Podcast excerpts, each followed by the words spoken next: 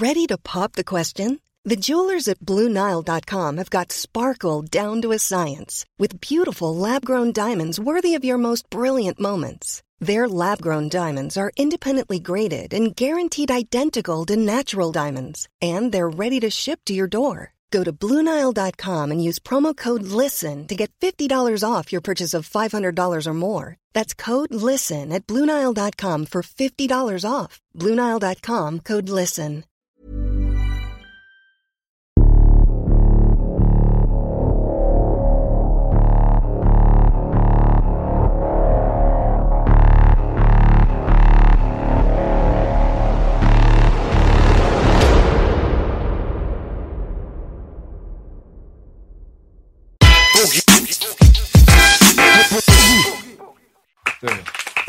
Yes, Baby! Auf Sendung! Gehasst von vielen, geliebt von wenigen, denn wir sind nicht fake. Willkommen zum Oddcast! Diesmal mit dem Bruder Nate! Yes, Baby, wir haben dich am Start, Baby! Hamburg im Gebäude! Hi, Onkel B!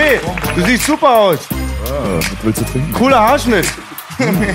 ja. Pell mich ein bisschen. Pelle, Pelle. Hey, Pelle, Pelle, Pelle! Die Glatze, sie pellt. Ja, geil, Alter. Ah, Die Brandenburger Sonne, Digga. ja. Boah, Hammer. Oder Münz-Mallorca. Richtig. Münz-Mallorca, ja. Nate, wir haben dich am Start, Baby. Alter, ja, es ist lange her. Ja, Mann, ist schon länger her gewesen. Ne? Wann war das? 2013 oder so? Ich glaube, wir haben uns, uns kennengelernt, da fing es an, da hatte ich schon deine Sachen auf dem Schirm. Das war bei einem Konzert von den Brüdern vom Puffensport, da waren wir mit dem Homie Orgi, hatten wir ein mega witziges Konzert. Ja, Mann, das war geil. Beste afrikanische Essen, nochmal Grüße an Thomas, Ja, Mann. Puffensport, bester Shoutouts auf Mann. jeden Fall. Ja, Mann, war ein mega geiles Konzert. Wir haben rasiert, Baby. Mann. Ist eine mega lustige Geschichte mir eingefallen. Wir waren im Backstage und wir hatten alles und da waren ein paar stabile Jungs auch vor der Tür. Mhm. Und wir hatten unseren Ho- Homie Willi mit aus Langwitz. Der hat nur ein Bein. Ah, okay. Und da kam ein Typ rein, der hatte irgendwie viel geballert und sagte immer so, ja, ihr seid Berlin, aber ich bin auch krass und so, guck mal hier meine Verletzung, das ist eine Narbe, das ist eine Narbe. Und es ging bestimmt fünf Minuten, der zeigt uns die ganzen Narben, guckt das. Auf einmal sagt mein Kumpel Willi, Junior, willst du mal sehen, was eine Verletzung ist? Er riss sein Bein ab und hat's auf ihn geworfen.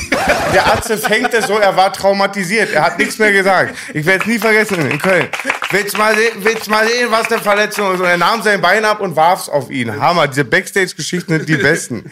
Da hast du rasiert, Baby, und dann haben wir uns irgendwann im Jahr auch mal gesehen. Genau, genau. Da war ich mit einem Haufen vollgeguckter Araber aus Langwitz. Ja, da haben wir, glaube ich, vis-à-vis erschrocken und so. Das war das. Ja, das- Hatte das 16 hab ich- Bars die letzten, nächsten nicht 10 mehr Jahre auch noch Angst dann. Auf den, ja, ne? stabil. Und immer, immer Mus Musik machen, immer stabil am Start. Jetzt hier im Podcast. Willkommen in der Hölle, Baby. Ja, Mann, danke, dass ich kommen konnte. Wir danken dir.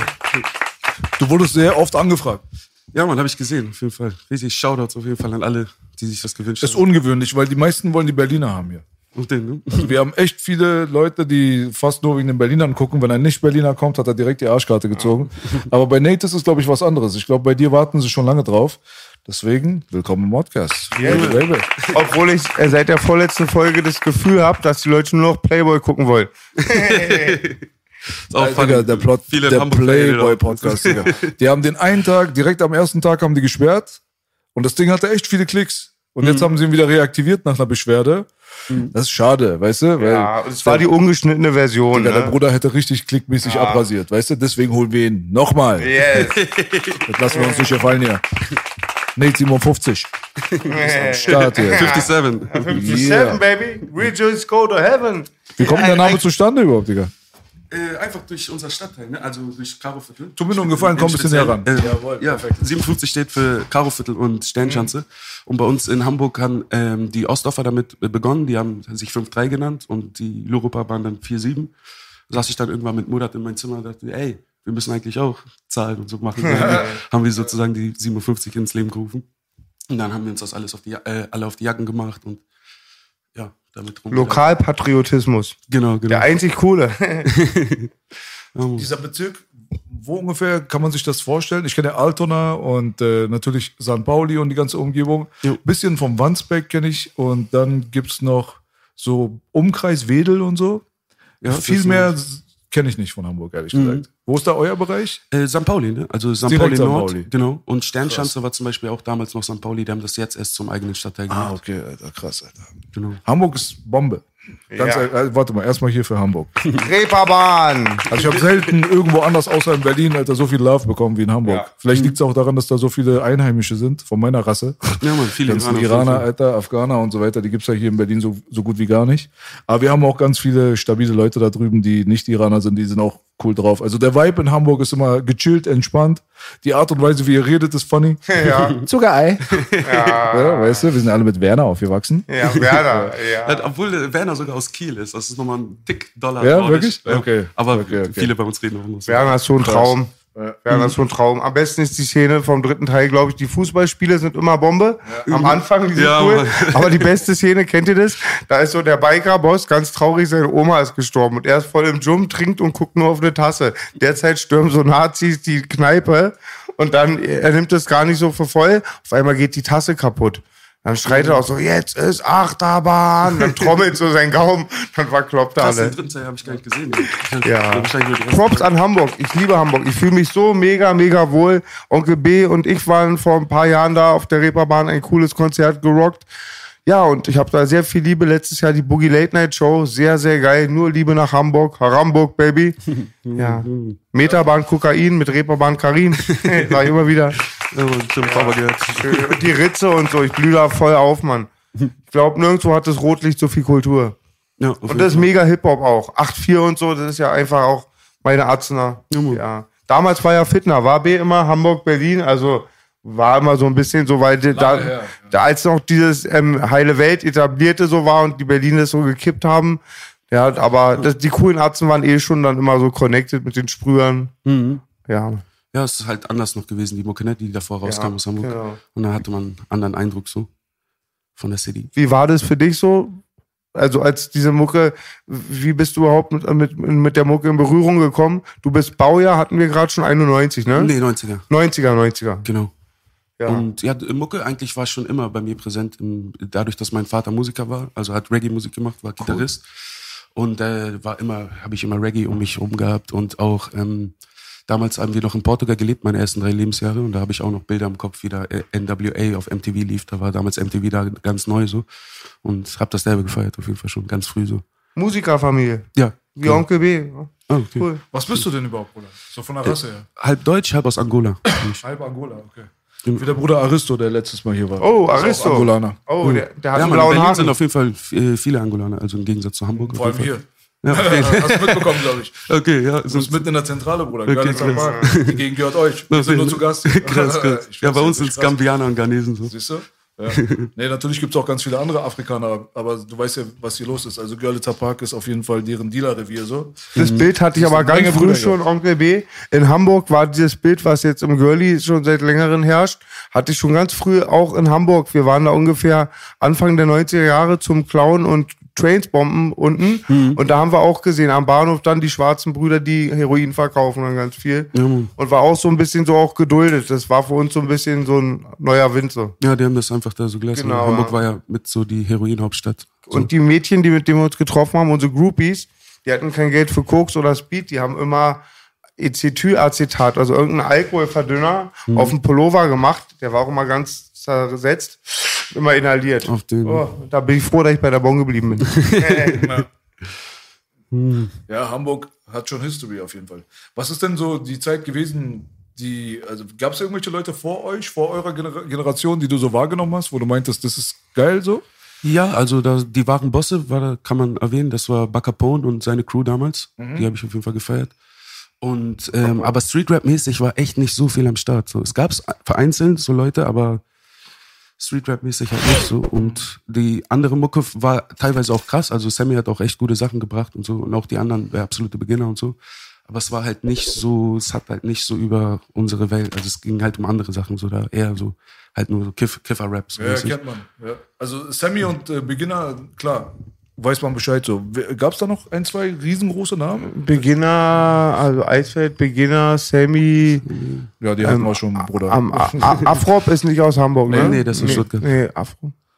Ähm, Ferris natürlich. First, Der der ist der aus ist aus Bremen, Bremen. Ja. Ah, okay, für uns war es immer eine Einheit. Ja, aber sind schon zwei. Ja, die waren, die waren ja auch damals Sterbe die Community. So. auf jeden Fall zwei äh, sehr, sehr bekannte, riesengroße Acts, Alter, weißt du? Also Deutschrap war schon durch die fast schon dominiert, diese Ja. Zeit. Also die Zeit, wo die da existiert haben, da fallen mir so Namen ein, wie zum Beispiel 1-2 gab's noch. Die Flame, Stimmt. Kreuzwerk, Kreuz, äh, Kreuzfeld Jakob. Jakob, RAG, die Flame. Ja, genau. Flame, Frankfurt. Ja, Mann, Flame. Ja. Wir haben halt auch mit das gefeiert, erste krass gefeiert, gefeiert die Untergrundtape. Wir wollen keine Bullenschweine. Kennt ihr so vom Beginner? Kennst du das, Belasch? Die ersten, die, die Babyschritte, die ich, ich, Kinderschritte ich, noch. ich, im wir gesehen. keine, keine, keine. Wo Daniel noch Rastas Richtig hatte hart auf so, den ja, Jams doch. und so, ja. Da war halt immer so ein Kulturclash immer mit den Berlinern, aber das war immer auch sehr Freundeskreis, interessant. Freundeskreis. Freundeskreis. Ja, Mann. Und dann gab's noch, äh, Curse, da gab's noch die Englisch, Englisch-Abteilung. So. Reptile. Nein, nein, nein. Nicht sowas. Es war so mehr so sowas wie KMC. Aha, Das stimmt. Es waren Berliner Jungs halt so. Da gab's aber auch von Chiba Garden. Max Herre und sowas. Da gab's auch nochmal, da gab's Tabula Rasa, das Video. Da war Die Keuchhose. Tyron Ricketts noch mit drinne und die anderen Boys haben auf Englisch gerappt. Harlequins natürlich aus Berlin dann nochmal. Auch äh, Specialists waren noch mit am Piranha Start. ah, nicht auch noch. Piranha, ja. Äh, Def Jam Germany war da ganz neu so. Es ist auch ein liebe, liebes Mädchen. Ja, Piranha ist cool. Der hat uns immer schon damals interviewt, Die ist als die anderen noch Angst hatten. Ostblock. Playboy sagt ja, ich bin auch vom Ostblock. So, Ja, das sind schon Unterschiede bei euch, ne? Ihr macht da schon, ihr macht da schon eine Linie. Unterschiede. Linie. Was war denn so nach deiner Wahrnehmung das, was hier aus Berlin eigentlich teilt war, wo du angefangen hast? Ich weiß, dass du Cracker Valley gut fandest. Yes, Das Cracker ganze, Valley, ganze. Schockmusikcamp habe ich schon mit gefeiert. So. Baba Mehr als? Khan. Baba Khan. Mehr was? Mehr als Agro? Ja, auf jeden Fall. Auf jeden Fall. Agro hast du äh, nicht gefeiert oder Da gab es vereinzelt auch coole Sachen so. Also Flair und so hat auch coole, coole Sachen damals ein, zwei rausgebracht gehabt. Auch Sido sowieso. Auf jeden Fall. Aber ich, so richtig Fan war ich eher so auch von den Schockmusik-Sachen und so. Und auch äh, als dieses Diss-Track-Zeitalter war und so, deren Diss-Tracks habe ich auf jeden Fall mies gefeiert. So. Müsste ich mich Also entscheiden, einfach von der Energie her. Man hat gemerkt, immer das ernst so. müsste ich mich entscheiden zwischen Atzen und Kanaken. Wer mir Kanaken lieber? Atzen sind fette Schweine wie Boogie der Atzenkeeper. die Irie Baby. Heute ist ja Baba Khan und Cracker Valley mit meine Lieblingsatzen, ja. Baba Khan ist einer meiner Lieblingsrapper. Es war eine dicke, dicke Fitner. Hätte fast geknallt. Schockmusik, Baby. Ein Mann 20 Tage. Das waren aber nicht die Jungs, muss man dazu sagen. Nee. Ufuk Shahin und äh, die Irie waren die mit der großen Schnauze. Ja. So, das Schutzgeld oder Drogen. Scheißegal wie. Scheißegal wie. Cracker, Emmock haben sich zurückgehalten, Babakan hat sich zurückgehalten. Äh, was war noch schockmusikmäßig erwähnenswert? Wen hatten sie noch als Rapper? Ich glaube, das war so der harte Ja, Kern, genau. glaube ich, ne? Cracker Valley, Baba Ja. Khan, die Irie. Ja, war schon eine wilde Big Zeit. Sale, rest in peace. Ja, Mann, auf jeden Fall, peace, Mann. Big Sam, Mann. Ja, Mann, auf jeden Fall. Der Bruder Markus. Ich habe vorhin noch aufgelegt, kurz bevor er gestorben ist, um 90 Grad. Auch ein feiner Kerl, Alter. Das war ja auch äh, Harlequins. Die waren das. Ja. So. ja, ist schon auf jeden Fall History am Start, Alter. Äh, ja, Musik gibt's viele, also viele Singles, die Hater. jetzt rauskommen und Hater sowieso, aber die sind ja immer da. Ja, äh, ja äh, stimmt, Hater, du meinst den Track Den Hater. Track okay, ja, aber killer, killer. Ja, man, äh, jetzt, wenn das äh, Podcast rauskommt, ist wahrscheinlich schon das Video draußen äh, zu Kleine Fische. Da habe ich so ein Freestyle gemacht und ein Video dann zugedreht. Und der ist, ja, ja, jetzt draußen dann. Check das ab, Kleine Fische. Ja, auf jeden Fall, Alter. Check den Scheiß, Bruder. Was ist denn damals mit dir passiert, dass du in deiner Blütezeit auf einmal so mal die Kurve genommen hast und Pause gemacht hast? Ja, so, so äh, sah es ein bisschen aus, aber ich habe immer weiter Mucke gemacht gehabt und es war auch zu einer Zeit, wo es einfach nicht so viele Produzenten gab und die Strukturen gar nicht so da waren. Aber so, wir haben halt alles selbst gemacht von Pike auf und der Perfektionist war da auch, der ein bisschen da reingegrätscht hatte bei mir und so. Und ja, wir wollten uns halt Mühe geben, dass es auch richtig cool kommt und so, die Sachen. Und das Land in Sicht Album ist ziemlich auch systemkritisch gewesen, so und auch ein bisschen melancholisch. Und die Leute haben, glaube ich, mehr äh, Sachen wie waffenfreie Zone und so von mir erwartet dann danach und so. Die sagen ja immer, ich äh, hätte mein Hype oder meine Bekanntheit nutzen sollen. Ich finde, ich habe das getan, halt nicht fürs Finanzielle, sondern eher für aufklärende Arbeit. Ach, das, das glaubst du also, dass die inhaltlichen Sachen dafür verantwortlich waren, dass du jetzt nicht so geplatzt bist, wie es hätte sein können, sagst du? Wärst du auch lieber auf der Freq- Straße geblieben? Das Frequenz, also man sollte, also ist, glaube ich, wäre wichtig gewesen, hätte ich öfters mal Videos, Videos rausgebracht Mhm. auch und auch mehr Features gemacht vielleicht und so. Quantität halt. Genau. Ja. Sogar zu der Zeit, ne? Da war ja, als wir angefangen haben, war ja Hip-Hop tot. Bravo Hip Hop hat zugemacht und so. Zu den Zeiten. Bravo Hip-Hop, ja. Man erinnert sich. Man erinnert Bravo sich. Hip-Hop. Bravo für die Hip-Hop. Aber die, waren, die waren einmal im Langwitz, die Bravo Hip-Hop. Sagt so, hier sieht's ja bürgerlich aus. Warum seid ihr so mit so harten Texten? Hier ist ja gar nichts. Da waren sie eine Minute da, hat unser Ö, unseren Afro die Nase gebrochen. Da waren die so geschockt, haben sie gleich geschrieben, gefährlichste Label Europas. Europas. Ja, die waren sehr plakativ auf jeden Fall. Ah. Und da war ja nur Bushido und Sido zehn Jahre auf dem Cover. Ja, ja. Hey, aber eine Sache muss man sagen. Ich habe damals mein Album Tränen rumgeschickt, 2007, 8, 2008. Äh, alle Vertriebe haben Nein gesagt, so, original. Es kam auch erst 2010 einfach so Indie raus, für 5 Euro. So, jetzt reicht's mir, ich warte nicht mehr. So ein auf den. Äh, Backspin, Juice, Moose, keiner. Keiner. Keiner hat irgendwas berichtet, keine Review, kein gar nichts, null. Nur die Bravo Hip Hop. Ja, Unglaublich. Ich weiß auch nicht warum, aber ist so. das war bei uns teilweise auch so. Ne? Das, aber was heißt, Juice hat auch Interviews mit uns gemacht gehabt und so. Aber ja, die Bravo Hip Hop hat ja, teilweise auch schon geile Berichte gehabt. gehabt. Aber es war halt sehr poppig und komisch. So. Teilweise haben die dann mein Ohrring gezoomt und hingeschrieben, wie teuer mein Ohrring ist und so ein Scheiß. Das, das wollten wir natürlich nicht. Man konnte da auch nicht viel ändern, so an den Artikeln dann, wenn die schon draußen waren. Aber das war dann so. Auch die Überschriften ne, schreiben dann der Lieblingsrapper, deiner Lieblingsrapper und dann machen die da die Bilder von allen, die mich, die mir Props gegeben haben hin und so. War auch so ein bisschen komisch. So. Ich weiß nicht, wie das, wie das für die Leute rüberkam, die mir dann die Props gegeben haben. So. Ich glaub, die okay, waren ist er nicht- jetzt mein Lieblingsrapper auf einmal? Äh, Ich glaube, die waren nicht so richtige so Hip-Hop-Nerds. So. Nee, nee. Es waren mehr so Leute, die aus dem Journalistenbereich einfach eher kamen, wahrscheinlich so, ne? Mhm. Es ist so wie die BWLer, die sich ins Universal-Label reinsetzen und alle wundern sich, warum läuft's auf einmal nicht. Mhm. Weißt du so? Weil die haben ja auch teilweise so diese Probleme, dass die Leute, die vom Fach eigentlich sind und die richtig diese Kultur, sage ich mal in Anführungsstrichen Kultur, aber so wenigstens die History und das Ganze drumherum begriffen haben, dass die teilweise gar nicht in den entscheidenden Positionen sitzen. So. Wahre Worte, wahre Worte. Jetzt hat sich sowieso alles geändert. Kein Mensch braucht mehr jetzt irgendwelche Printmedien oder so. Früher waren wir abhängig davon. Ja, man. Ist so. Ja. Weißt du, wissen viele vielleicht gar nicht, aber Ja, man hat sich dann Werbung gekauft in der Juice und so, dann hat man einen großen Artikel auch bekommen. auf jeden Fall. Du hast auf jeden Fall Kohle gezahlt, um da reinzukommen. Teilweise gab es dann so kleine, so, so fast schon wie Hinterhof-Deals, wo du gesagt hast, platziert unseren Song auf die CD. Und dafür kriegen wir dann ein bisschen Rabatt. Digga, ja. das ist einfach crazy. Wenn man darüber nachdenkt, eigentlich, Alter, weißt du, dass diese ganzen Printmedien und so damals wirklich original diesen Markt so dominiert haben. Du konntest eigentlich als Label und als Künstler, konntest du nicht drum herum. Wenn du da nicht stattgefunden hast, dann hat dich ein Großteil der Audienz einfach nicht mitbekommen, Digga. Ja, ja auf Ist jeden so. Fall. Weißt du? ist ja manchmal so ein Deal auch mit Marken eingegangen, dass die sagen, hier bezahlt mal hier eine Doppelseite in der Juice, dafür trage ich eure Marke. Und, Ja, ja, und manchmal sogar hat Said letztens noch angesprochen, B, war, man war ja sogar manchmal von Kanälen abhängig, also von YouTube-Kanälen, hat es dann irgendwelchen Portalen gegeben. Mhm. Ja, und viel, ich beobachte auch dann immer, dass dann immer Leute dann Sachen vergeben und Sachen beurteilen, die nicht die Materie kennen. ist dann Mhm. immer ein bisschen kompliziert. Obwohl sich das auch, finde ich, immer mehr ändert. So, ne? Alleine euer Podcast ist ja, ihr seid ja direkt aus der Szene. Selbst Leute, die daran teilgenommen haben. Und da kommen ganz andere Sachen dann bei raus. Was willst du trinken? Applaus. für uns. Danke. Feier ich auf jeden Fall euer Podcast. Richtig cool. Yes. Danke, Bruder. Aber man merkt halt auch da schon wieder, ne? Guck mal. Ein Strike, zwei Strikes, drei, drei Strikes, Kanal gelöscht, Playboy Podcast wieder gelöscht. Die drohen auf Instagram, wir löschen euch, wir löschen euch. Verstehst du, was ich meine? Das, ist, das, das ist der. Unterschied, Digga. Das ist der Unterschied. Weil wenn du da so, so systemkonform, sag ich mal, bist, weißt du, dann hast du diese ganzen Repressalien hast du ja gar nicht zu erleben. Das checkst du ja dann gar nicht. weißt du? so? Es kommt halt immer darauf an. Die wollen ja auch gar nicht, dass solche Sachen existieren. Man merkt es ja auch darauf. Äh, Okay, die, wer sind die? Aber du weißt, was ich Ja, meine. normal. So, es gibt halt einfach so gewisse Fraktionen und Plattformen, die Indie sind, die wirklich Indie sind, die sich selber alles aufgebaut haben. Ich meine, alles, was du hier siehst, haben wir selbst finanziert, haben wir alles selbst geplant, haben wir alles selbst aufgebaut. O- Ohne nichts, null. So. Und dann merkst du halt, dass genau die dann meistens gegen so Windmühlen rennen. Aber die, die ein bisschen weiter oben mitschwimmen, kommerzieller sind und so weiter, die haben meistens diese Probleme nicht. Also hat sich das in gewisser Art und Weise dann doch nicht geändert. Nur die Systematik hat sich verdreht. So. Was ist aus Ratos Lockers geworden? Es musste zumachen, leider wegen Steuern. Die haben bei uns geklopft, wollten alle Unterlagen haben. Ah, Und schade. Ist zugemacht worden. Was ist mit den alten Weggefährten? Gar keinen Kontakt mehr zu gar keinen von den Jungs. Aber ich wünsche ihnen allen gut. Nee, Okay. es hat sich so, ja, im Sande verlaufen. Wir alle fünf waren kr- krasse Künstler. So, hätten, gäbe es da so ein paar Sachen, die besser gelaufen sind, glaube ich, hätten wir auch gut auseinandergenommen. So.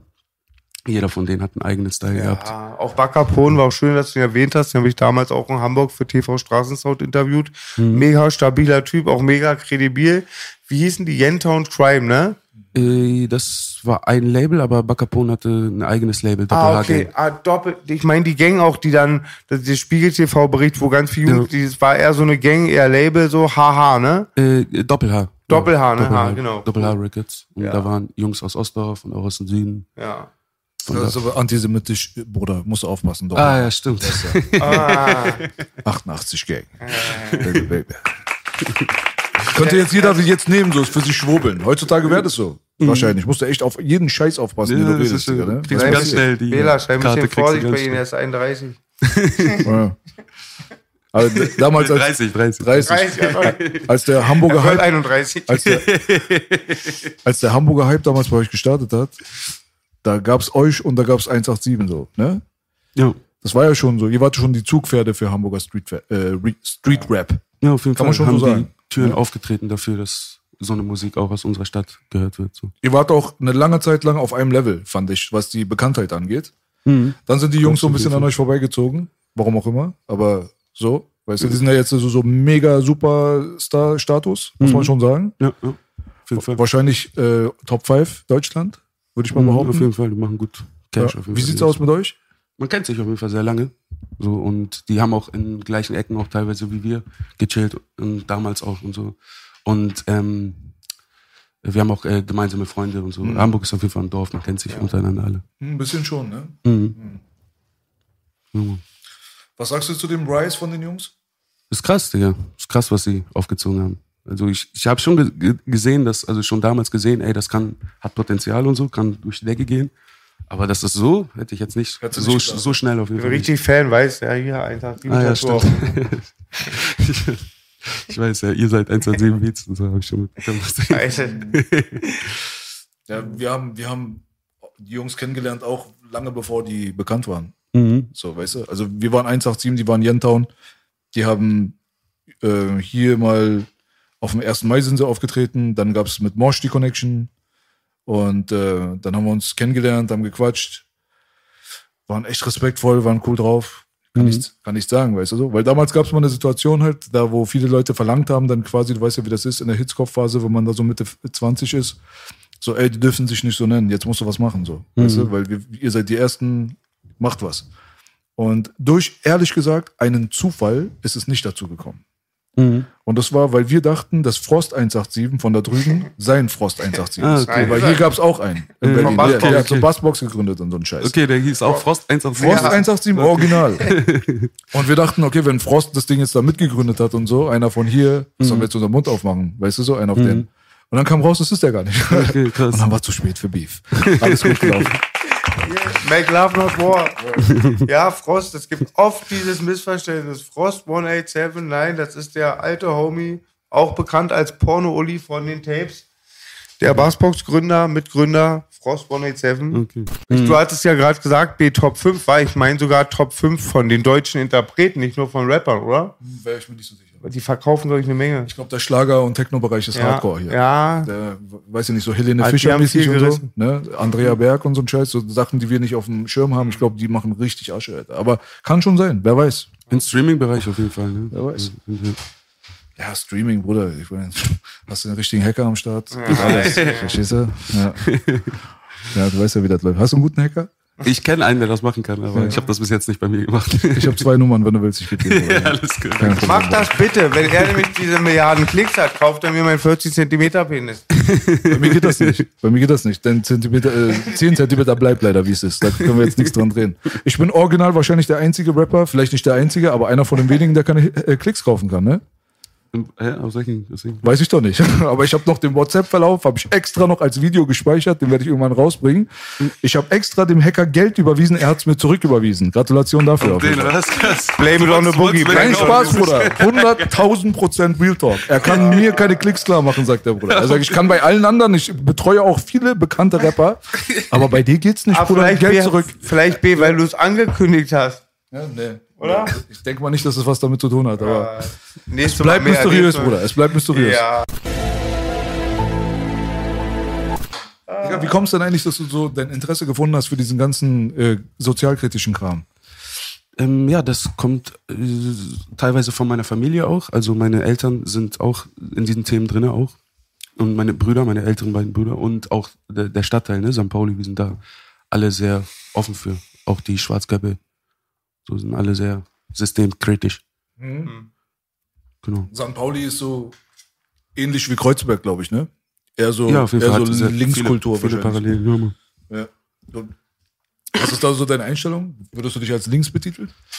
Äh, eigentlich schon, aber es gibt da halt auch so Linksströmungen, die Ansichten haben, die ich nicht so vertrete. Erzähl mal kurz. Ja, gibt's so ein paar Dinge. Also geht's um Selbsthass und Hass auf Deutsch, Deutsch sein und so. Ist ein bisschen komisch, finde ich. Was ist das? Ja, gibt's ja so Antideutsche und so. Ach so, Antideutsche. Habe ich auch letztens verfolgt. Da gibt es so Thesen, dass sich die deutsche Rasse vermischen muss, dass es die nie wieder gibt und so. Das hatte ich auch gesehen Auf von ganz so radikalen die deutsche Ja. Rasse, also, oh, da, krieg, da muss ich kotzen bei sowas. Ja, das ist derbe Album. Aber warte mal, das ist doch das Gegenteil. Das ist die Leute, die das Deutschsein bewahren wollen. Ich sagte, die sagen, dass sich die deutsche Rasse vermischen muss, dass sie nicht mehr gibt, weil die sehen Ach so, doch, okay. das ärgert mich Ja, immer ganz krass, wenn die, weil manche Leute dieses Rassismus als ein deutsches Problem sehen. Das ist ein Ja, Weltproblem. überall gibt's da das. muss ich kotzen. Und vor allen Dingen auch, wir sind nicht die Einzigen, die Kriege geführt haben. So, weißt Danke, du? danke. Die Ah. Römer, die Griechen, Kannst du dieses Ägypter. antideutschen Ding mal kurz erklären, so kurz? Ich bin da nicht so drin in der Materie. Ich weiß nur, dass sie ja genau das sagen, dass es irgendwie so ein Genetikding ist, dass Deutsche rassistisch sind und so. Und da Quatsch. bin ich. Strike. Wir sind wieder raus. Also bei Belasch muss ich das ein bisschen rechtfertigen, weil ich bin der einzige deutsche Kumpel, den er hat. Deswegen versteht er doch, dass er die Deutschen nicht mag. Genau, Digga. Du bist der einzige Deutsche, den ich kenne. Nein. Ja, das, das glaube ich halt nicht. Das gibt's überall. Rassismus gab's überall. Und ja, das gibt's auch von der anderen Seite. Eben gerade war ich noch äh, im Görlitzer Park was essen bei äh, so einem ähm, Koreaner. Und da ist auch so eine schwarze, schwarze Frau langgelaufen und hat gesagt irgendwas. White people are, ain't my friend. They, they waste my time. Und sie schreit so. War, war anscheinend auch rassistisch. Also es gibt's von jeder Farbe, gibt's Rassismus. Geil. Ist halt, äh, ja, kult, äh, geschichtlich gesehen, ist, gibt's dann halt so Dinge, so wie, dass die Schwarzen halt sehr stark darunter leiden mussten, ne? Von dem europäischen Kolonialismus und so. Aber das ist mittlerweile auch vorbei und ich glaube, das wird auch langsam bei den Köpfen irgendwann rausgehen, dass da so immer noch diese Schablonen dran sind. So ist ja auch teilweise auch ein Minderwertigkeitskomplex, ne? Teilweise. Also wenn viele von, ich glaube, viele Rassisten, wenn man jetzt deutsche Rassisten se- nimmt, glaube ich, sind rassistisch, weil sie selbst nicht zu ihrer Kultur stehen dürfen, wirklich. So. Und dann kommt dann so ein Neidgefühl dann auch so, äh, die dürfen also und wir nicht. Und, äh, Wahnsinn. und dann der Style kommt dann. Und ich glaube, Aber weniger geworden, ne? Äh, ja, auf jeden Fall. Der Safe, Hass, der den Hass macht. Der Hass, der den Hass macht. Genau. Und genau. äh, auf eine, ein- die eine Lüge enttarnt und dadurch auf eine andere reinfallen. Hat man auch oft. Ja. Ich finde, Kult- Kultur ist echt eine wichtige Sache und der Zweite Weltkrieg hat halt viel Kultur hier kaputt gemacht. Und dadurch, ja, sind dann da diese Gräben entstanden und so. Wie, bist du sehr, also bist du Deutscher aufgewachsen oder afrikanisch? Wie ist denn der Einfluss? War Papa zu Hause? Ja, die ersten fünf Jahre, da haben sich meine Eltern getrennt gehabt, aber ich habe mich auch immer wieder mit ihnen getroffen gehabt, dann zwischendurch so. Und, äh, Ist er hier ich- geboren oder drüben? Nee, der ist in Angola geboren. Der ist mit äh, 18 oder 20 oder so nach Europa gekommen. Warum? Kriegsbedingt? Äh, Genau, der Bürgerkrieg gab's bei uns und dann ist, ähm, sind die Kinder von meinem Großvater zuerst rüber und dann mein Großvater erst nachgekommen. Und er hat auch teilweise zwei Jahre dann in, also fünf Jahre in Portugal gelebt, zwei Jahre in, äh, in Frankreich und dann 18 Jahre war er in Deutschland. Wie kommt die Portugal-Sache zustande? Ähm, das ist eine Ex-Kolonie von Portugal. Und ähm, ja, da ist man dann geflüchtet als Angolaner, dann halt, weil es die Sprache war und genau. War easy darüber zu kommen, ja? Äh, eigentlich nicht. So, mein, mein äh, Vater hatte ein bisschen Glück gehabt, da, dass, dass die Securities meinen Opa kannten, von, weil er der erste schwarze Arzt in Angola und Portugal war. Dadurch hat, äh, konnte mein Onkel und mein Vater, also auch vor, vor äh, da war eine Riesenschlange, für, also und sie konnten dann vorher rein und so, konnten dann mit, Flug, mit einem Flieger dann flüchten. So. Also anders jetzt als heute die mit Boot und so. Aber es war trotzdem Struggle. Ne? Also wenn du mir über Stories von Krieg erzählt hast, das war kein Spaß da. Das war heavy. Da waren ja drei Parteien, die von unterschiedlichen Lagern unterstützt worden sind und dann gegeneinander sich die Dörfer abgebrannt haben. So. Schöne Line von dem Album. Ihr macht den Krieg bei uns, dann wundert euch, dass er kommt, dass er kommt. Ja, Ein bisschen poetischer verpackt natürlich, aber Mhm. ja. Mhm. Und Fick die Welt war ein sehr schöner Track. Hast du den mal gesehen, Belasch? Ja, aber ich kann mich nicht mehr an die Textzeilen erinnern, Alter. Ich sehe da auch ein bisschen Parallelen so. Lange her, Digga. Ja.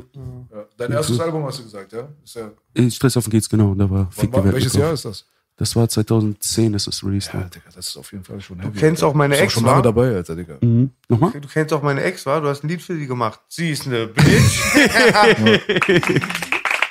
Stabil.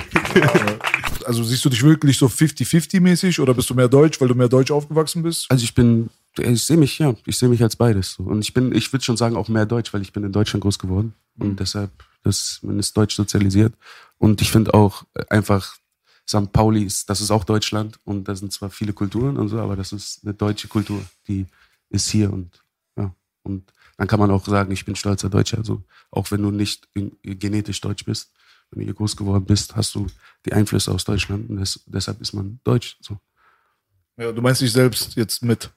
Oder meinst du jetzt auch die Leute, die jetzt zum Beispiel gar nicht deutsch sind, gar keine deutsche also Genetik haben? Genau, genau. Ja. Also die, man kriegt ja die Einflüsse mit und das ist ja deutsche Kultur, auch wenn es sie sehr beeinflusst ist von anderen Kulturen gewesen. Ja, ja, auf jeden Fall. Ist halt auch, äh, pf, ja, hat sich halt auch hart verändert halt, ne? Also da, wo du aufgewachsen bist, auch noch ist wahrscheinlich so ein Multikulti-Hof. Mhm, extrem. Da gibt's ja auch immer die, die Berührungsfläche ist in manchen Stellen nicht da. Da ist auch meistens, da sind dann die Missverständnisse groß. Mhm.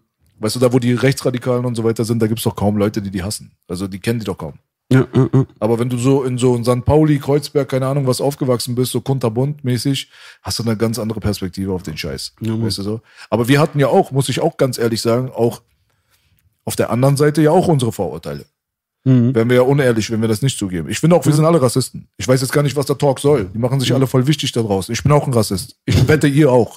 Ich, jeder, der sagt, er ist kein Rassist, ist ein Hundelügner in meinen Augen. Ich schwöre dir. Also wenn du nicht wenigstens ein bisschen was an Vorurteilen schon mal irgendwo erlebt hast in, deiner, in deinem Charakter, wenn du irgendwo eine andere Rasse oder eine andere Kultur gesehen hast, schön für dich, dass du so ein scheiß Engel bist. Weißt du? Ich bin's nicht. Weißt du? Ganz ehrlich. ja, normal. Es gibt natürlich Eigenschaften von bestimmten Kulturen und auch ja, Leuten, die, wo man sieht, da gibt es positive und auch negative Aspekte, aber man sollte das, es ist, hat sehr viel hat dort halt auch das, wo du groß geworden bist, mit wem du groß geworden bist, zu tun, wie dein Charakter ist. So.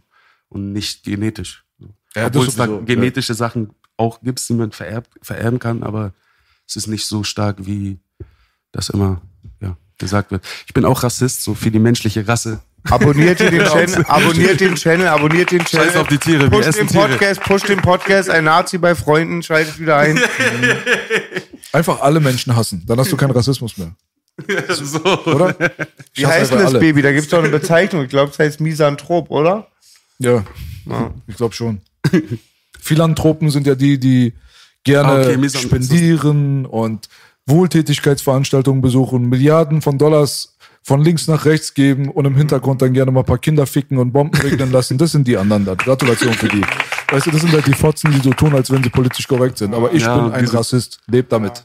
Weißt du so? Aber es das heißt nicht, dass ich irgendjemandem was Böses wünsche. Es heißt einfach nur, dass ich irgendwo auch mal in meiner Vergangenheit gedacht habe, Alter, die benehmen sich ja mal komisch, die Araber oder die Türken. Die, oder die Deutschen. Deutschen haben und die und die Eigenart, das ist aber strange. Mhm. Oder, oder ich mache auch mal gerne mal einen Judenwitz oder mal einen deutschen Witz oder mal einen Türkenwitz. Ich auch, aber ja, aber das Das heißt ja nicht, dass man rassistisch ist. Ey, das ja, ist das das rassistisch so, weißt ist, du? Glaube ich, so, wenn du alles über einen Kamm scherst und dann sagst, diese bestimmte Rasse oder diese bestimmte Volksgruppe mag ich nicht. Also will ich nichts mit zu tun haben. Nee. Die sind alle gleich negativ drauf in irgendeiner Hinsicht. So. Dieser Partner ist ein Segen, er spricht's aus. Ich, das hätte ich mich selbst nicht getraut, um meinen eigenen Podcast anzusprechen.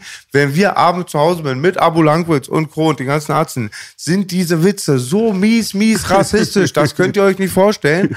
Aber irgendwann habe ich gesehen, so spätestens nach den Bassbox-Kassetten so, dass man so viele Leute erreicht und dann verkneife ich es mir, weil ich würde einen verletzen, der mich nicht kennt.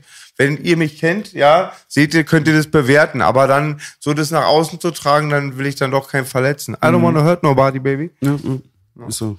Aber Richtig so. Digga, ich sag, diese scheiß Kartoffel, Alter, geht mir gerade voll auf den Sack, Digga. Verstehst du, was ich meine? Aber Ja, das sage ich neben ihn dann. Er ist dann mein Kumpel. Und danach dann sage ich das Gleiche über meine eigene Rasse. Dann sehe ich dann auf einmal dieser Pussy-Iraner da. So, verstehst du, was ich meine? So, so ich schwöre dir so, ich gucke den mir so an, so. Danach dann beleidige ich meinen Türkenkumpel mit seiner Nationalität. Aber ich mache das immer mit so Humor. Ich meine das jetzt nicht wirklich, ähm, ich meine das nicht böse. Weißt du, was ich meine? So, ich würde jetzt niemanden wirklich aufgrund seiner Herkunft oder so tatsächlich beleidigen oder ihn angreifen oder noch schlimmer, was ja Rassismus eigentlich der höchste Punkt ist vom gefährlichen Rassismus, ist sich selber, seine eigene Rasse über eine andere Rasse zu stellen und dann zu denken, man hätte mehr Recht auf Leben oder man hätte mehr Recht auf Territorium. So, das, das ist der Bullshit, auf den ich niemals klargekommen bin. Diese Erde ist für mich an und für sich ist so eine Kugel, wir sind hier alle Gäste. Ganz einfach. Weißt du so, wenn ich jetzt irgendwo, jetzt, keine Ahnung, ich bin jetzt irgendwo, ja, warte, für mich auch. Hin. Ich war jetzt letztens zum Beispiel, war ich am See, irgendwo Brandenburg, so, weißt du, ich komme hin, ich bin original der Einzige, der so aussieht, mit Abstand. Die meisten sind 80% deutsche Rentner mit Sack draußen, schön FKK. Verstehst du, was ich meine so? Dann komme ich jetzt dahin so und ich denke, all eyes on me so. Weißt du, was ich meine so? das, man spürt es sofort. Ist ja auch kein Problem. Ich benehme mich aber auch normal und gucke die Leute nicht böse an oder so. Und wenn ich dann zum See dann reingehe, dann wollen sie alle mit mir reden, aber. So, weißt du, der Exot. Exot, Lass mal ein bisschen mit ihm reden. Und ich rede dann aber auch mit denen und mach ein paar Witze hin und her. Und dann merken die so, ah, der ist aber ja gar nicht so, wie wir dachten oder keine Ahnung was. Und dann bricht dann meistens auch das Eis. Aber du siehst schon wirklich in den Augen von manchen Leuten, dass sie denken, das ist mein See. So, wo, ich, wo ich denke, guck mal, Gott hat den gemacht. Nummer eins. Ja? Und der ist schon sehr, sehr viel länger da, als es Deutsche gibt. So, weißt du, wir leben hier seit 100.000 Jahren, aber 100 Millionen Jahre früher gab es vielleicht schon diesen See. Weiß ich nicht. Keine Ahnung, Bruder. Die Neandertaler Weißt du, waren da. Wer weiß. Weißt du so, dass die Leute denken, das ist meins. So, du guckst dir die Landkarte an und siehst so gerade Linien. Ein Arschloch hat mit dem Lineal das Ding gezogen. Und ich glaube auch mit dem Rassismus, manche Leute, sage ich immer wieder, müssen sich das schön reden, um einfach ihr Verhalten zu rechtfertigen. Wenn ich auf kleine Mädchen stehe oder Leute versklave, wenn ich arbeiten will, was Besseres bin, ist doch das beste Herrenrasse und so, da kann man sich das toll einreden, wa? Ja, ja. Ja. Das ist, Ekelhaft. Themawechsel. Aber überall. Ich war ganz jung, war, wir waren beim Kraft-3-Kampf so ein bisschen die stabileren und dann war ich bei dem Bruder Malik nach dem ABC-Training, sind wir hingegangen. Schwarzer Bruder, nur schwarz im Freundeskreis. Wir sitzen da ganz friedlich. Irgendwo wird mal eine Vergewaltigung berichtet. Das will nie ein schwarzer Bruder machen, das machen nur die Weißen. Ich guck so, ey Boogie, du bist einer von uns, das meine ich nicht so bei dir. Das ist eins zu eins, wie Peter sagt. Also, die scheiß Kanaken, aber der Ali, der ist okay und so, der sagt es ja. ja und Wir, wir sind hier unter Kanaken aufgewachsen. Ich sag dir ganz ehrlich, Kanaken sind die größten Bastarde, die ich jemals kennengelernt habe. Ich sag dir offen und ehrlich, ich habe noch nie so viele Hundesöhne erlebt wie Kanaken in meinem Leben. Weißt du warum? Weil ich nur mit Kanaken aufgewachsen bin. Wenn ich mit Deutschen aufgewachsen wäre, wäre die Hundesohnquote bei den Deutschen hoch. das, ist der einzige immer, Grund. welche. Eindrücke du das der machst. einzige, das gab halt die hier am meisten. Wenn 80 Prozent in meinem Umfeld Kanaken sind, dann ist wahrscheinlich der größte Teil, mit dem ich ein Problem habe, Kanaken, weil es gibt ja keine anderen. Aber es hat nichts damit zu tun, dass sie Kanaken sind. Es hat einfach nur damit zu tun, dass ich mit denen aufgewachsen bin und es gab kaum andere. Ja. Das ist halt das Ding. Aber so, weißt du, diese Themen sind halt so, heutzutage ist es mir alles so ein bisschen too much. Ich habe da auch keinen Bock mehr drauf, weißt Nee, du, die ganze Zeit aufzupassen, was ich sage und was ich denke und was ich mache und so, weißt du so. Ich denke mal, wenn du wirklich vom Herzen her, wenn du in einer anderen Kultur, einer anderen Rasse und so weiter jetzt nichts Böses wünschst, solange ich jetzt nicht mit meinem Molotow-Cocktail renne, um ein Asylantenheim oder auch ein Nazi-Haus anzubrennen. Weißt du so? Weil das ist auch nochmal so ein Ding. Wo wir damals jung waren, dachten wir, alle Nazis, egal was sie sagen, ist falsch. Lüge, alles ist Lüge. Was aus seinem Mund rauskommt, muss eine Lüge sein. Und sie sind alle Arschlöcher. Stimmt auch nicht. Ich habe auch Leute kennengelernt, ehrlich gesagt, die waren Nazis. Die waren auch eigentlich im Kern korrekt. Sie hatten nur Wisst es nur nicht besser. Ideologieprobleme. Weißt du, was ich meine so? Aber im Herzen hast du gesehen, wie auch Boogie öfters sagt, wäre der bei uns aufgewachsen, dann wäre der einer von uns. Ja. Easy, locker. Voll weißt du so? Ja, Mann, das ist Schwierige genau Zeit, das. Digga. Leider treffen auch immer die 2020. Falschen auf die Falschen, wa? Kompliziert. Oft, oftmals. Ja. Aber Und das ist auch in Berlin Alter. ist auch noch stärker gewesen, ne? Mit, dem, mit Nazis habt ihr auf jeden Fall viel, viel direkter noch mitbekommen. So. Also so Hardcore-Nazis, die das auch gezeigt haben. So, das war in Hamburg, also bei uns dann nicht so. Nein? Nee. Das haben Also wir St. schon- Pauli hat man kaum Nazis mitbekommen. So. Wir Höchstens schon mal- oft thematisiert, damit kam auch der Clash mit den Gangs auch und so. Ja, ich weil weiß. halt, äh, man hat gesehen, eine bestimmte Bevölkerungsgruppe wird gar nicht beschützt Mhm. und die sind dann vorgeritten und dann nur mit Gewalt gestoppt. Ist viel passiert, viel Gewalt. Ah, wie warst du denn in Hamburg? Erzähl mal ein bisschen. Ja, in Bezug auf Nazis habe ich also eigentlich nie mitbekommen. So, mein ganzes Leben eigentlich nicht. Doch, haben die sich da jetzt nicht hingetraut, weil sie wussten, das ist jetzt eine Region, wo wir sowieso uns nicht breit machen können? Oder Ja, woran lag das? äh, ja, daran liegt es Ja. wahrscheinlich. Und auch Hamburg ist auch schon eine sehr weltoffene Stadt, einfach durch, das, Das durch den so. Hafen. Ja. Und auch die, die Deutschen, die nur unter sich sind, sind offener gegenüber dann auch anderen Rassen. Schön, schön, schön. Mit wem hattet ihr dann Stress? Mit anderen Stadtteilen. So, das, war, das war so. Ja, war das so in Hamburg? So Stadtteil gegen ja, Stadtteil, das ja? war hardcore auf jeden Fall. Gab's hier ja auch, aber beschreib mal ein bisschen. Ja, da gab's äh, ja, Stadtteil-Wars sozusagen. Ne? Da haben sich Stadtteile gegen Stadtteile gehauen. Dann ging's meistens auch um Nichtigkeiten, um nix und dann hat sich das hochgeschaukelt. ja, und hat sich getroffen und ja, bis das Blut gespritzt ist. Und mal gab es auch Verbindungen dann. Der Stadtteil war dann mit dem Stadtteil cool und wenn dann einer von denen Streit hatte, dann sind wir da auch gekommen. Hamburg ist ein bisschen anders, ne? Ihr habt jetzt auch nicht so, zum Beispiel, ihr habt jetzt nicht so diese klaren Kriminalitätsscheiße. So, bei euch gibt es jetzt nicht so viel in dem Stile wie Bremen, äh, Berlin, NRW. Nicht so viele Clans, aber es gibt Clans bei uns und auch ein Clan, was gut viel in der Hand hat, in, im Rotlicht bei uns. Ritters? Und äh, ja, bei uns ist es eher, ja, da geht's eher um so Drogengeschäfte und so, wenn es dann eklig wird. Und das sind dann auch nicht wirklich irgendwelche Klicks, die dann, die du über irgendeinen bestimmten Namen oder so nennen kannst. Und so. Ne? Da gibt's natürlich die Angels auch bei uns, aber die kümmern sich dann eher um die Rotlichtsachen und so. Sind da aktiv. Und sie dürfen auch keine Kutten tragen bei uns. Es ist nicht so offen wie jetzt in NRW oder in anderen Ecken Deutschlands. Wie ist denn das jetzt? Ist, ist das aufgehoben worden mit dem Kuttenverbot? Nein, ist immer noch Ist immer noch, Kuttenverbot. ja? Okay. Ich habe letztens mit einem Freund ein Foto gemacht. Der hatte durch Zufall eine Kutte an, musste man rausschwärzen. Wirklich? Ja. Stimmt. Ja, krass, Digga. Da ist ja auch der, dieser Kiez da mit dem ganzen Rotlicht und so, ist ja auch nochmal so eine eigene Welt, kann man sagen. Ne? Ja, Ja, voll auf jeden. Fall. Und Da, da ist ja dann nicht mehr mit Bezirk gegen Bezirk oder so, das ist ja dann. Nee, so, nee, da geht's nur um ja, das Rotlichtding und fühle ich mich. Drogengeschäften. Genau, ich mich cool. Auch, ich sag, ich sag ja echt so, Transen, ich bin ja echt immer geschockt, bin froh, dass es einen Tranni-Filter gibt. Aber selbst die Transen haben so ein bisschen mehr Stil bei euch auf der Reeperbahn. Mit denen kommt man noch klar. Ja, hier in Berlin diese ungepflegten riesen Kehlkopfhaare und so. Da so. Und da sind auch so, ich hab, war da mit stabilen Kanaken, die grüßen, hallo, na, was machst du? Und so, und dann laufen sie weiter. Hier in Berlin sind sie alle verklemmt. Zungenkuss mit Schnurrbart, sagst du. Ja. Ja, da gibt's schon Oh. einige, die äh, Oh, ich habe Angst. küssend im Club und dann irgendwann auf Toilette gemerkt haben, dass ein Typ war. Oder mal hinten kitzeln und zwei Eier in der Hand haben aus Versehen. Kann auch mal passieren, ne? Klingelingeling, da kommt der Eiermann. Ja. Was soll man sagen? Leben und leben lassen. Whiting, Ja? War das Lied von Tone Looking, aber Funky Cold Medina. Digga, solange mir keiner 50 Euro für einen Darkbus anbietet, darf er leben, Alter. Ist alles easy, ich schwöre dir. Was ist ein Darkbus, ja, wollte ich auch gerade fragen. Kennt ihr nicht diese Busse, die dunkel sind, so wie Darkrooms, aber so. mobile Darkrooms? Digga, damals am 1. Mai kommt einer zu Echo, zu unser Echo.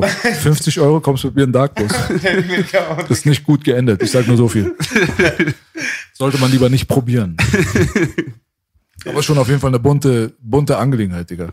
Also ich habe öfters mal ähm, diesen ganzen Kiez ein bisschen beneidet und dachte mir, Berlin hätte sowas auch mal nötig. Also wenn ich so Reeperbahn und so weiter mir so reinziehe, so nimm doch mal den Kudamm oder Kotti oder so, mach doch mal auch ein bisschen das, damit wir auch mal ein bisschen Spaß haben. Es macht echt Bock. Ich glaube echt Rauslassen, gerne. ne? macht, du weißt, alles bunt, Titten überall, warum nicht? Titten für alle, Bruder. Ja. Warum hat Berlin sowas nicht? Wir sind die Hauptstadt. Nehmt euch mal ein Beispiel. Wir haben Wobereit gehabt, der hat alles versaut, Mann. Ja, der wollte nur ein KitKat abhängen, der Bruder. Ei, ei, ei. Ja, es hat, ich muss sagen, es, der Rotlicht hat auch positive Aspekte. Ja. Viel weniger Vergewaltigung und so ein Scheiß. Ne? so, Wie bist du denn aufgewachsen eigentlich? Hast du viel mit Crime zu tun gehabt, als du jugendlich warst? Warst du auf der Straße, so rumlungern und so? ja, mehr oder weniger, so halt, wie man bei uns halt groß geworden ist. Man hat schon früh angefangen, auf jeden Fall zu klauen und so. Und dann ging es halt immer weiter. Straßenkötermäßig, ne? So, Antwort, wenn man klein war, ne? So mit sechs ist man dann zum ersten Mal, hat man dann Videospiele geklaut und so ein Scheiß. Ja, Ja. ging ja früh los. Und dann, ja, Wie, wie lange bist du zur Schule gegangen? ähm, bis zur zehnten Klasse und dann hab ich, bin ich aber raus aus der Schule und habe keinen Abschluss gehabt und habe dann nochmal äh, in der Abendschule mein Haupt Ah, nachgemacht. kenn ich, solche Frauen hat's kennengelernt. Auf sehen, in der Ah. Abendschule. Hm, Props auch am Frauenarzt. Immer Fall. Prop, kann ich auch nicht. Weil die Mafia 2. Porno Mafia. Porno Mafia 2, das ist ein richtig geiles Album gewesen. Fall. Ist Ihnen das peinlich, Herr Romeike? Äh, nö. Also wie gesagt, guck mal, um dich aufzufrischen, wenn der Atompilz am Himmel ist und ich lachen will, gucke ich Orgi bei Maischberger. Ja, das war Legendär. hässlich wie eine Hexe. Oh, Lee Schwarzer, sagt er. An diesem Tisch wird nicht gelogen. Was soll man sagen? Ist so. Vor allen Dingen, die wollten alle danach noch ein Autogramm, hat Orgi letztens gesagt. Ich will mal ein bisschen, ich, ich, mich würde mal interessieren, wie es so bei den Ratten aussah, Alter, weißt du, wo ihr so jung wart. So, Hamburger Style ist halt anders als unserer so ein bisschen wahrscheinlich. Aber wart ihr viel auf der Straße wahrscheinlich un unterwegs? Ja, so diese? Stadtteil-War-Scheiße fing dann irgendwann an, als man 14 war und so. Aber das hat dann auch irgendwann mit 18, 19 hat das dann auch ein bisschen abgeebbt. Also dann haben die angefangen, Stadtteilschul äh, Stadtteilschulen zu machen, wo dann die ganzen Problemkinder aus allen Stadtteilen raufgegangen sind. Und dadurch sind auch, also ab unserer Generation sind wir, also schon die Älteren waren auch teilweise vernetzt so in bestimmten Kreisen. Aber in meiner Generation und jetzt die ganz Jungen, die kennen sich alle untereinander. Es ist echt, die ganzen Stadtteile, man kennt immer irgendjemand aus, aus einem anderen Stadtteil bei uns. Saufen auch früh, ne, bei euch? Ja, rela- ja, doch schon. Mit 14 war ich so ein halber Alki auch. Ja, sehr viel gesoffen. Ja. Nicht nach dem Drogen auch? Äh, ja, auch wird sehr früh bei uns genommen, aber ich bin nur bei Weed geblieben. Und auch erst mit 17 angefangen, also relativ spät. Ich habe erst mal verkauft gehabt, bevor ich geraucht habe. Gab es Struktur bei euch so zu deiner Zeit, so, dass, die, dass man vor den Abis so ins Gebüsch gegangen ist oder hat jeder gemacht, was er will? Ja, das war schon so ein bisschen, also besonders Karo-Viertel ist sehr türkisch geprägt gewesen Mhm. und da haben die Älteren auch schon auch auf die Finger geguckt, was die Jüngeren machen und es war nicht so, die haben schon so gesagt, macht uns, macht das nicht nach, was wir machen und so. Haben wir halt trotzdem gemacht. Aber es war schon so, dass, ja, dass da die Älteren, also wenn, ist nicht cool, wenn, wenn man erwischt worden ist, zum Beispiel, weißt du, so mit Weed oder wenn du gekifft hast, hast du auf jeden Fall Dajak bekommen. Mhm. Und so die, diese Crime-Hierarchie hat sie abgenommen, wurde es mehr chaotisch und unkontrollierbar wie bei uns? Weil am Anfang war es sehr kontrolliert, dann nicht mehr. In welcher Hinsicht kontrolliert man Naja, so, also, wo wir jung waren, da ging das halt nicht, dass du anfängst, jetzt irgendwie zu dealen oder so. Da musstest du dir Erlaubnis Ja. holen. Also, die Leute haben hier wirklich harte Kontrolle gehabt, harte Ja. Hierarchie. Man wusste ganz genau, der ist der Boss, der ist der Capo, der dies, das. Du musstest auf jeden Fall mit der Straßenhierarchie musstest du Hand in Hand laufen, ansonsten hättest du starke Probleme bekommen. Mhm. Ja, man war bei Heutzutage uns nicht. auch sehr stark so. Alles Chaos. Ja, man, bei uns auch jetzt. Kann Ja? jeder bei uns ticken. Sogar Leute von außerhalb. Guck mal, krass, ne? Das ist das Ding so. Das ist gar kein so ein Berlin-Ding, also. Das war auf jeden Fall, hast du schnell auf die Hand bekommen, wenn du nicht, also wenn du verkauft hast und da jemand anders sein Revier war. So. Das war, Gewaltmäßig? ja, Stärker geworden ja. alles? Also Gewalt, ja, teilweise schon. Also teilweise ist es nicht mehr so, dass die Leute sich boxen und One-on-Ones und sowas gibt's nicht mehr. Also viele Schlägereien, die dann mit mehreren Leuten sind. Auch und viele Schießereien bei euch auch. Schießereien Ja. auch und Messer werden sehr oft benutzt in letzter Zeit bei uns. Alles größer geworden, ne? So, in dem Stil. Ja, es ist halt ein bisschen so mehr, ich will es zu Ende bringen und nicht so ein blaues Auge reicht nicht, sondern ich will, wenn er mir was getan hat, so sehr, halt diese Kodex, ne, wenn er mich gekränkt hat, dann muss ich ihn so, dass jeder weiß, das kannst du nicht bei mir machen. So. Ihr habt doch echt viele Schusswaffen am Start in Hamburg, muss man schon sagen. Liegt vielleicht auch so ein bisschen an diesem ganzen Kiez. Ja, auf jeden Fall. Es wird auf jeden Fall öfters mal benutzt bei uns. Was mir immer auffällt, aber vielleicht habe ich dann eine rosa-rote Brille, dass es irgendwie viel mehr Sozialarbeiter gibt. Ich habe irgendwie so auf das Gefühl, aber es auch, kommt ein bisschen auch vom Berichten. Und auch wenn ich da war, sag mir, ob das stimmt, dass es immer noch so ein paar Leute gibt, so gute Seelen im Kiez, die sich dann doch ein bisschen gucken, dass die Obdachlosen was haben. Das habe ich zweimal ist mir aufgefallen. Ist das nur so ein Eindruck von mir oder ist da ich was glaube dran? schon, weil ich, ich wüsste jetzt nicht, dass da so viel, so eigentlich die werden da in der Ecke liegen gelassen bei uns, die Banner. Ah, okay. Dann haben sie wieder im Fernsehen gefaked. Lügenpresse. Ja, da gibt's auch natürlich Sozialarbeiter, glaube ich, ne, so, aber da kriegt man nicht so viel von mit so. Henschel war der King. Rest in peace. Das sind 27 Damen. Das hat ja auch irgendwo eine Herausforderung, Gerät, oder? Hast du ein Problem? Geh weiter. Du bist auch Ami-Rap-Fan. Ich höre dein Punchlines, Baby. Du hörst Arzt wie King T. King Ja. T ist am Start. Pack.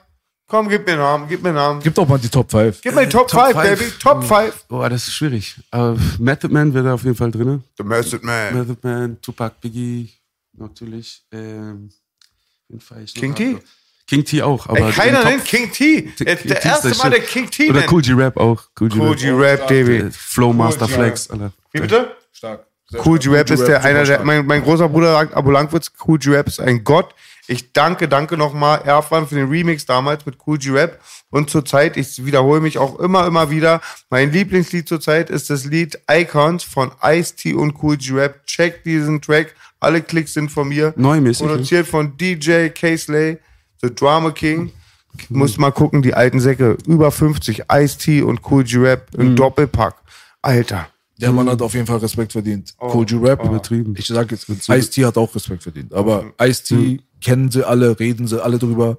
Cool G-Rap nicht. Der Vater. Einer der stärksten Techniker, meiner Meinung nach, aller Zeiten. Der er hat geflowt hat. Oh, Aber vor allem. Stern, die. Reimketten, Bruder. Das, also mehrkettige Reime ist so ein Cool G-Rap-Ding. Das hat er gemacht, wo es fast keiner auf der Welt gemacht hat. Ja. Einer der ersten überhaupt. Und du bist auch Rap-A-Lot-Fan. gibt dir den Remix Two to the Head mit Ice Cube, also auf dem- das als einzige Feature auf dem Cool G Rap Album äh, Live and Let Die. Mhm.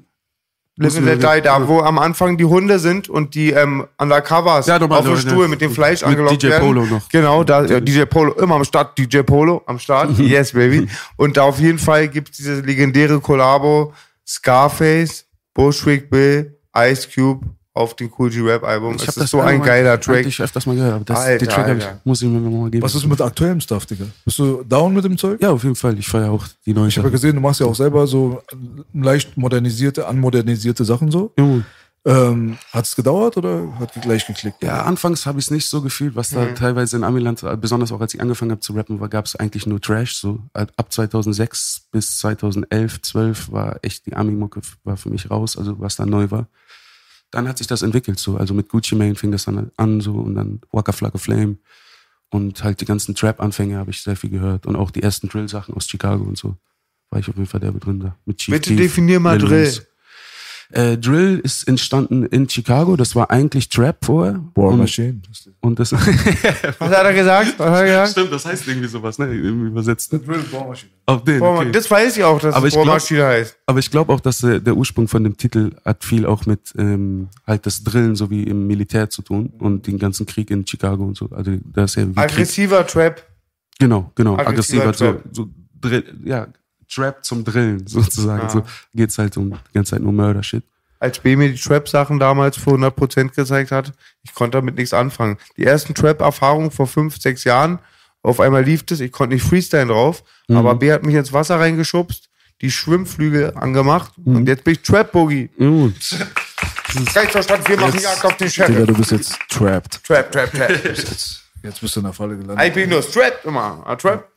Ein Trap, meine Freundin will was mit einem Trap on. Nein, Trap on. Oh, okay. Alles klar. Wir sind raus, Bruder. Das war's dann. Ja, und dann von äh, The Chicago Drill ist es dann halt rüber nach England gegangen, gekommen und dann gab es dann das UK Drill, London Drill und so. Und das dann wiederum wurde dann von Pop Smoke und anderen Künstlern, Chef G und so, auf, aufgegriffen und dann jetzt wieder New York.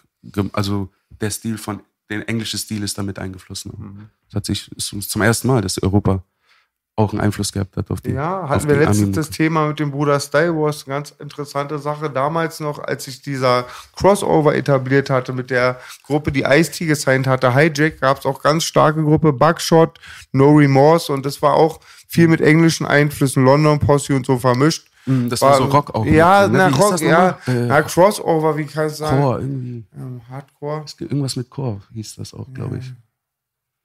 Ach Mensch, ey, mir liegt's auch Also in Zunge. Hamburg haben die das auf jeden Fall. die Genau, Älteren voll viel, das, ja. Die Punkerkultur auch hat es dann vermischt mit der Hip-Hop-Kultur. Genau. Ja, genau, genau. Nicht Trap. Eigentlich hat schon 2006, 2007 angefangen, dass die Amis angefangen haben, nach Europa zu gucken. Ne?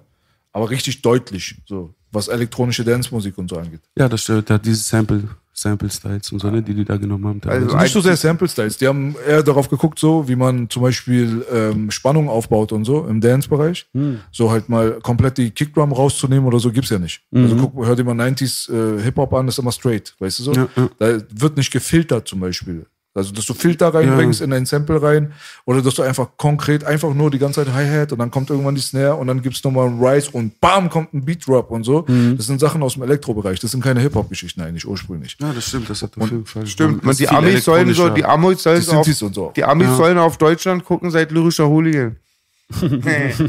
Du hast auch ähm, Strecke Studio ging's dann nieder. Wieder auf den Keeper. Äh, keiner spielt mit meiner Liga. Einer meiner ersten Panzer. 50 von deinen Schlägern stürmen mein Haus. Nach 20 Sekunden stürmen sie blutend wieder raus. Der ist auf jeden Fall sehr alt. Aber was war das andere? Was hat denn der Bruder gerade gehört? Welcher Doch? Pose ans Koma. Strecke Studio Gangster nieder. Boogie der. Ach so, Keeper. äh, ich Keiner bin der. spielt in meiner Liga. Ah, ich bin der. Ich bin der. Wer bist du eigentlich, Digga? Wer der? Ich bin ein Gangster, verkaufe Ware fürs Bare. Mein Stolz und meine Ehre, das ist alles, was ich habe. Ich bin ein Hustler und beliefer meine Kunden. Mein Leben heißt Struggle. Ich hustle 24 Stunden, baby, baby. Jetzt mittlerweile, wenn jetzt dein neuer Kram gemacht wird, hast du da komplett auf Modernes gesetzt oder gibt's auch so Retro-Beats und so einen Scheiß drauf? Ich hab Beides, beides ich, habe ich gehört. Genau, ich mache äh, auch noch die alten Sachen. Ich habe ein Album gerade in der Mache, was so gut wie fertig ist von den Texten her, aber es ist noch ein, zwei Dinge müssen aufgenommen werden und die Features müssen noch gemacht werden. Und auch die Beats teilweise müssen da noch ausproduziert werden, weil es ist schon was anderes mit den alten Geräten auch zu arbeiten, also mit der SP äh, 1200 und MPC und dann. Macht ihr das jetzt, ja? Ja, Mann. Und das wird auf jeden Fall, sowas hat man in Deutschland auf jeden Fall noch nicht so gehört. So. CEO hat auf jeden Fall viel sowas gemacht, alles oder nichts und so. Und auch wir damals und so. Aber in diesem Stil, das hat man noch nicht so gehört. Hayes natürlich auch. Hey, es ist cool. Hey, das mag ich. Ja, Mann. Und sein Produzent hat auch zwei, drei Beats mitproduziert gehabt bei dem. Und das hat echt soundtechnisch einen Unterschied, so die, wie da die Drum Loops einfach. Das hat einen anderen Groove einfach. Das Gehst du darauf mit ein, auch in die Produktion? Hast du schon mal einen eigenen Track produziert? mit, immer mitproduziert. Immer ich mitproduziert, ich habe auch ja. ein halbes Jahr lang mal probiert, so auch zu, selbst zu produzieren, aber das hat an Grenzen gestoßen. So, ich bin zwar gut so in Samples choppen und so eine Sachen, aber mehr geht da auch nicht so. Ich kann ein bisschen die Drums machen, und so, wenn es bei Bassline anfängt oder Bass an sich. Ich kann den Vorschuss gut verballern. Würde ich jedem äh, Rapper mal empfehlen, auf jeden Fall. den Vorschuss zu verballern. Nee, ich, äh, Kauf mein Buch, Die Kunst, den Vorschuss zu verballern. Sansu, Sansu, pleite bist du. tausend Wege, den Vorschuss zu verballern. Written by Mac Boggy. Mac Boggy haben mich die Beule mal genannt früher, Alter. Die Fotzen. Mac Boggy. Mac Mac Boggy, immer niedere Pur. Kanackenfreund oder Mac Boggy? Was hast du erwartet? Mit, mit Bilash. Bilash. Finde, Bilash, ist- Bilash ist so ein schöner Name. Bilash, das ist einfach so. Alle machen so auf Englisch-Modus. Ich glaube, weil Beteid vor mir bekannt war. Ah, okay, normal. Kann sein, vielleicht, wer weiß, auf jeden Fall. Aber McBoggy mit Käse, auf jeden Fall, gibt's bald bei McDonalds. Lass mal eigentlich, eigentlich müssen wir Dings hier machen, Alter, so eine Kooperation, Alter, Digga. Der Boogie Burger, McBoggy mit Käse, Digga. Es Der gab doch so einmal auch sein. mal- Digga, das wäre Ich ein mieser. Burgerladen. Kapital mit seiner Rindersalami, Alter, kann sich direkt verpissen. Ich schwöre dir. Die Ladies lieben meinen Kuppenkäse. Strike eins. 40 mit 40 oder was? Ja. Bist du am Start, Bruder? Ja, und der Bruder Nate fragt sich, wo er hier gelandet ist. Ich weiß schon, worauf ich mich hier eingelassen habe. Feier den Humor. Deutschrap. Hast du Beef, Digga? Jetzt schon, nach dem Outcast. Jetzt hast du Deutschrap als Beef. Du hast Deutschrap beleidigt, Bruder. Ja, ich finde Beef äh, sollte man nicht ins Rap reinbringen. Isst du Fleisch? Beef ist Beef. Äh, ja. Ja, ist sehr sympathisch.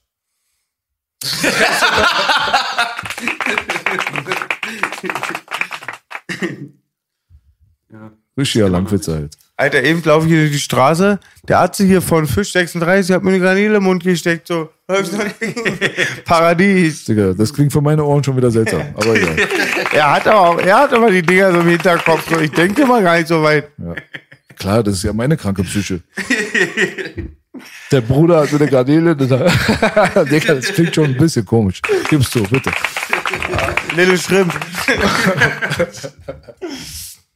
ja, geil. Jetzt hab ich sie. Hm, Gleich bin ich ready, oder?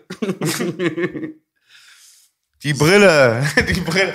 Ey, was meint Brille, bitte komm, was, an. was meint er damit, Baby? Also, was meint er Playboy? mit der Brille? So, dass er auf dem Film ist, so, so seine Brille? Digga, warum fragst du nicht Playboy? vielleicht, kann, vielleicht kann er es dir erklären. Ey, die haben ihn gefickt, Digga. Der war so sauer, als sie den Oddcast geschnitten haben. ich weiß gar nicht, wie man Playboy haten kann. Also wenn man Wer Playboy... sowas macht, ist ein Hurensohn. Sag ich ganz ehrlich. ganz Real Talk. ähm, das Ding ist so, du musst es ja nicht gucken. So, weißt du? Aber Das die Leute es, sich die das- Zeit Abschalten, nehmen, abschalten. extra auf die YouTube-Seite gehen und dann dahin schreiben, dieser hirnverbrannte, dumme, dämliche, hat kein Abitur und kein Intellekt. Darum geht's bei Playboy nicht, Bruder. Mhm. Newsflash. Wir haben Playboy nicht eingeladen, damit er einen literarischen Vortrag hält. Ey, Digga, und als er aber, die denken, Digga. aber Baby, als er Dieb wurde, das mit den Bullen erklärt hat, er hatte mehr Wissen als tausend von diesen studierten Affen, ja. Er sagt, ja, die Bullen haben sich zu benehmen, da sind wir auch cool und so. Du, ich, ich glaube auch Playboy als Präsident, du, das wäre eine bessere Option als andere.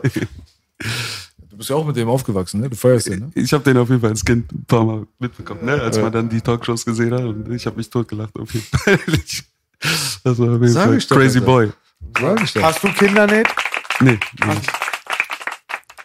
Der kam unverhofft von der Seite. Was ist das jetzt schon? Die geilsten Überleitungen, ganz smooth. Weißt du, vom Playboy Das- das- 51 zu hast du Kinderdate? Das ändert sich heute auf der Kameradenweg Afterparty. Ist ja eine Afterparty sogar. Sagst du, Atze, und bummst du deine Frau manchmal ins andere Loch? Ich sag so, bist du blöd, da wird noch schwanger. Genau. Richtig. Er sagt auch noch, auf der Afterparty Ja. wirst du ein Kind zeugen. Ja, finde den Fehler, Bruder. Aber egal. Ey, letztes Mal, apropos, eine, eine Frau, die, die nicht gefickt wurde und ein Kind gemacht hat, ist ja laut der Überlieferung Maria. Und das Lustigste, was ich in der Welt je gesehen habe, war in der Sido Weihnachtsshow, als Playboy das Christkind gespielt hatte. Ey, Ich glaube, irgend so ein texanischer Priester wäre mit Schrotflinten reingegangen, hat ihn abgeknallt. Das war so lustig. Blasphemisch. Blasphemie. Bist du religiös aufgewachsen, Nika? Nee, nicht wirklich. Obwohl mein Vater schon, also die Rasta-Religion sehr stark verinnerlicht hat. Aber wir sind da trotzdem noch locker. Ach, dein Vater ist richtig deep drinne. Ja, ist richtig Raster. Raster, der Ah, hat- okay, krass, Alter. Die Haare lang wachsen lassen und so. Daher, daher vor- auch deine Reggae-Vergangenheit dann. Genau. Ja, verstehe. An was Krass, ist das so? Ich weiß darüber wenig so ein bisschen die Rastafari-Kultur. Ich ist- weiß, die mögen die warmen Brüder nicht so, habe ich oft mitbekommen, viele von denen. Dann weiß Kein ich Muschi noch, lecken. ja, dann weiß Wirklich? ich noch, Nee. Echt jetzt, ja? Ja, ja, Krass, Alter, ja. ist ja wie die Mafia in Italien, Alter. Wer Muschis leckt, leckt alles an. Verstehst du? nee, ähm, und dann wollte ich mal fragen, ist das irgendwie islamisch, christlich geprägt, buddhistisch oder gar nichts? Es ist so allen von allem Voodoo etwas. von Hin, hinduistisch ist da was drin, so, ja. christlich ist, nehmen die sehr viele Ja. Dinge und auch Islam-Sachen sind mit drin. Also von allen Weltreligionen sozusagen das gemischt. Und das ist sozusagen auch die neueste Weltreligion. Also es ist so die neueste Religion, wo ein Gott angebetet wird und das auf der ganzen Welt praktiziert auch wird. So. Sag mal bitte nochmal den Namen. Äh, Rastafari. Rastafari. Genau.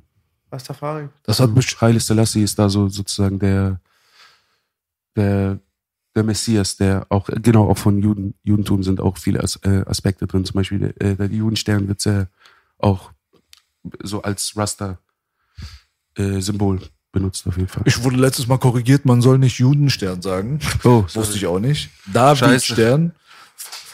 Shooten. mich nicht fest. Aber ja, das habe ich auch schon mitbekommen. Da sind sehr, sehr viele Einflüsse. Weißt du, warum das Ganja heißt? Äh, nee, das weiß ich nicht. Weed, ne? Also, ja, ich weiß, was, was kann Ja, Ich weiß es nicht, aber mir hat mal einer gesteckt, aber ich habe es nicht jetzt extrem ähm, recherchiert oder so, dass man zu Jar geht. Gone to Jar. Okay. Und Ja Paradies, oder? Ja, Jar ist doch Gott, oder nicht? Ja, Doch. ja, ja, ja, Jana heißt Paradies, oder? Jahannam Nee, Jar- meinst du? Ja ist Gott, Ja. Jana Paradies. Ich, in der Rasterkultur weiß ich nicht. Ach ob so, das ich das so ich bin da auch nicht so drin, wie gesagt, obwohl meine Eltern. Ja. Also also ich bin sehr frei groß geworden in diesem Bereich. Aber ich glaube an Gott und ich glaube, es gibt einen Gott nur. Ein Gott, Ja. ein und, Gott, ein Podcast. Und gab auch nur einen Bushwick Bill und der ist ja auch in Jamaika geboren. Mm, Ah, okay. Ist I was born in Jamaica, now I'm in US making deals. Rest in peace, ja. Und da hat man auch am, ich glaube, die Mutter von Biggie kam auch aus Jamaika. Ja, ja. Viele Jamaikaner Ja. auch in Amiland halt. Ich Jam, feier halt. Jam hier, weißt du ja, was er Genau. Ja, Ja, Kennst du das Jam nicht? Ja, doch, Hast doch, du nicht? Ja, kennst du, ne? Ja. Da habt ihr einen Auftritt gehabt, oder Ja. nicht? Genau, das ist ja deren Treffpunkt, Zentrale von Berlin. Ah, Von okay. den Jamaikanern. Die hängen da rum, das ist deren Spot. So. Ah, wusste ich gar nicht. Mein, Fa nicht? mein Vater hat ein bisschen Siggy Marley gehört und Bob Marley und so, kam ein bisschen an Reggae ran. Mhm. Aber ich habe mich dann später voll, da gab es ja auch Bounty Killer und so, es war nicht ganz mein Fall, war okay. Bounty aber Killer, aber ich fand, ich fand, ja, Legende, aber nicht, hat, mich selber sehr, hat mich gepumpt. sehr beeinflusst auch Ich, musikalisch. mich Bucho Banton. Wenn Pan und Fat Joe sich den geschnappt haben und immer so ein New Yorker Boom Bap und dann Bucho Banton, Reggae Gangster, da, da, da, da, da, boah, Dicker, Alter, willst du acht Cafés übernehmen, Junge, Alter. Geil. Hab ich auch immer gefeiert, Bucho. Banton, Original Rasta Gangster, Terror Squad, Terror Squad Massive, bo, bo. Da habe ich ja mit B einen Re- Reggae Remix gemacht, Alalalong, ich rauch gern Bon. Jetzt reicht's aber, ja. Okay? So, Der kam jetzt original zum 20. Mal, Bruder. Ich lass ihn noch drin, ich schneide. Summer. Jam und Gringo haben, glaube ich, auch den, Sam, äh, den Song gesampled mäßig für das Single, ja. Früher hat man in Amerika öfters mal Kollabos gehört auf so Hip-Hop-Sachen. Hat er schon recht, der Bruder. Ja. Das war so gang und so, der Sogar auf Supercat. Supercat, ganz krass, hatte voll das, Hi- wie heißt es, hatte voll sein CD. Ja. Supercat. Petra gab's auch. Petra, oh, Petra. King, äh, Queen Patra. Yes, baby. Buju Banton, halt den krass. Bounty Killer, glaube ich, der berühmteste. Beanie Man und so. S, aber Beanie so, Man, äh, ey. Die Millennium-Zeit war so die 90er-Zeit sozusagen von Elephant Man kann Dancehall, sein. Das war so der Peak. Elephant Man? Äh, Elephant Man, genau. Elephant Man. Äh, ja, wen gibt's da noch? Merciless. Roberto Blanco. Ninja Mann. Roberto Digga. Ja, Mann, habe ich auf jeden Fall sehr viel auch als Kind gehört gehabt. Roberto? Nee, nee. Dancer, Rugger an sich, Rugger Muffin. Und bin auch in die Plattenläden dann, hab mir da die neuen Rhythms und so reingezogen. Hast du den DMX-Film gefeiert damals? Auch auf jeden Fall. Oh, der DMX-Film. White Lines, ne? Ach, die Filme, Der meinst du? Der Film, der Film. wo es immer Äh, diese äh, Jamaica Hass und so. Connection gibt, Jamaica, ne? ja. Jamaica Der Connection, Jamaica ne? Gangsterfilm. Ich habe den erst später gesehen. Also Baby, heißt, wie den nennst Film, du aber den Film? ich damals noch nicht sehen. äh, White Lines, ne? gesehen. White Lines, ne? White Lines. Ich glaube schon, ja. Der heißt der- Belly heißt er auch Belly Amerika, ne? Ja, ne? Belly, Belly, Belly. Und Nas spielt wohl Nas und DMX sind zwei Ex, sind zwei Gangster. Mhm. Nas will aus der Scheiße raus und DMX rein, war. Mhm. Und am Schluss soll er doch diesen geistig Gelehrten umbringen, ne? Und dann kommt er, ey, ja. wahnsinniger Film, habe ich im Bodies Ranch geguckt. Mein Bruder Nizar, Grüße an dich, Bruder. DMX hat auch seinen äh, Dancehall-Song da drauf gehabt. Kennst du den noch? The on the Boom. Ich glaube schon, ich glaube Here schon. Comes the Boom, das ist nicht Get It on the Floor, das ist Ja. doch kein Dancehall. Äh, hier, ähm, Here Comes the Boom mit Sean Paul. Mhm, ja, doch, Ja, doch, doch. Nochmal. Erste Mal, dass ich den Sean Paul jemals gehört habe, ist auf dem Song, ehrlich gesagt. Ja, Mann, Sean Paul, stimmt, ganz vergessen. Den habe ich Und auch der Belly der Soundtrack? Sean Paul habe ich übelst gefeiert gehabt. Ich kannte den auch noch, als er noch gar nicht so durch die Decke gegangen ist. Ich weiß noch, dann als kam Gimme the Light raus und ich so, Digga, der Track ist ja richtig krass. Und war, hab, war, hab den derbe gefeiert gehabt und ein, zwei Jahre später ist das dann, hat das ja, die ganze Welt hat ja dann Sean Paul gehört. Warst du schon mal drüben? Äh, nee, bis jetzt noch nicht. Auch nicht in Angola? Angola auch noch nicht, nee, leider. Aber das kommt noch. Schwierig für dich? Nee, es ist, ist eher so ein Zeitding und auch, ja, es ist eher so ein Zeitding. Wie sieht die Lage zurzeit aus? es ist nicht mehr so, so also ist, der Bürgerkrieg ist schon länger vorbei, so und es ist Armut ist da immer noch am Start auf jeden Fall, aber es ist, du kannst es jetzt mittlerweile bereisen da. Und viele Portugiesen zum Beispiel gehen auch nach Angola und heiraten eine angolanische Frau, weil sie da bessere Jobs kriegen und Ah. besser bezahlt werden. Das ist gerade so ein umgedrehtes Ding. Viele Portugiesen gehen gerade nach Angola. Kannst du einfach, einfach und kurz erklären, wer diesen Bürgerkrieg gewonnen hat? Ähm, Das waren die Kommunisten, ich, äh, MPLA. Ach wirklich, Die ja? sind- ja. ist eine kommunistische Nation. Äh, ja, gewesen, Oh. gewesen auf jeden Fall. Und jetzt? Jetzt ist so ein Zwischending, so sozialistisch, kapitalistisch. Also die, Ah. die Cheffamilien verdienen auf jeden Fall sehr gut an dem Öl da. Es ist das ölreichste Land in Afrika. Ach, guck mal. Und ja, es ist, und viele Diamanten, viel Gold. Und es sehr, hat krasse Bodenschätze.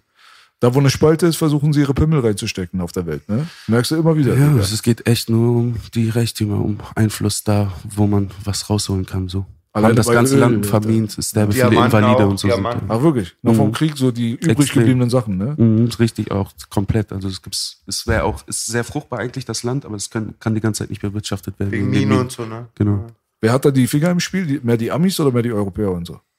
Es waren die Russen die ganze Zeit erstmal. Russen? Und Ah. jetzt ist das, weil ich weiß jetzt nicht, wer der Hauptabnehmer ist von Okay. dem Öl da, aber Aber insgesamt, also, wer hatte den meisten Einfluss da außer Portugal jetzt? ja, Später. Russland, ne? Russland, Russland, und Kuba. ja. Die Krass. Kubaner haben auch ja, okay. damals geholfen im halt. Krieg und so. Verstehe. Hast ich du, weiß darüber gar nichts, Alter, über diese Region. Das ist auch auf Mhm. jeden Fall, Alter, funky, Alter. hast du Ja, das ist auch Staatsangehörigkeit nicht noch? so in Deutsch, deutschen Dokus und so gibt's ganz, ganz wenige Sachen über, Hm. über Angola. Hast du Angola-Staatsangehörigkeit noch? Nee, aber kann ich sofort bekommen, wenn Ah. ich nachweisen Ah, kann, deutsche dass ich. Staatsangehörigkeit? Nochmal? Deutsche Staatsangehörigkeit, ne? Äh, ja. Und Kann auch nicht portugiesischen abschieben, Bombe, Pass alles richtig gemacht. Ja. Geil. Mhm. Ja, krass, Alter. Was da abgeht. Bist du selber dann auch, also hast du Sympathie für sowas so? Kommunismus, Sozialismus? Äh, ja, teilweise schon, weil es da eigentlich viele, viele da mit einer guten Intention eigentlich rangegangen sind.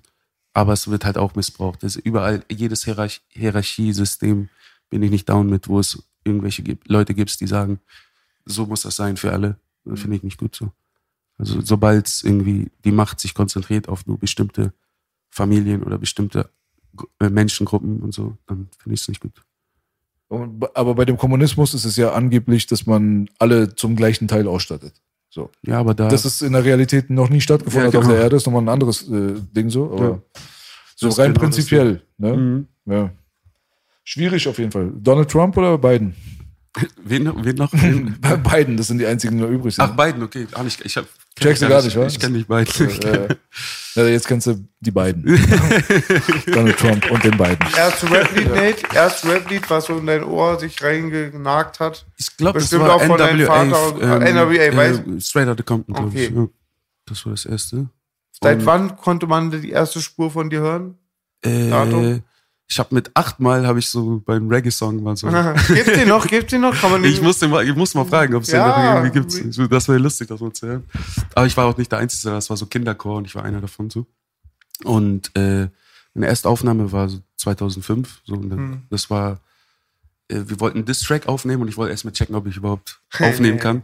Und dann haben wir so, so einen ein, einminütigen Track, Karo Viertel 57 heißt der. This Track gegen das andere Viertel, da sind wir wieder bei Hood Beef. Genau, das war dann direkt Ah. danach so.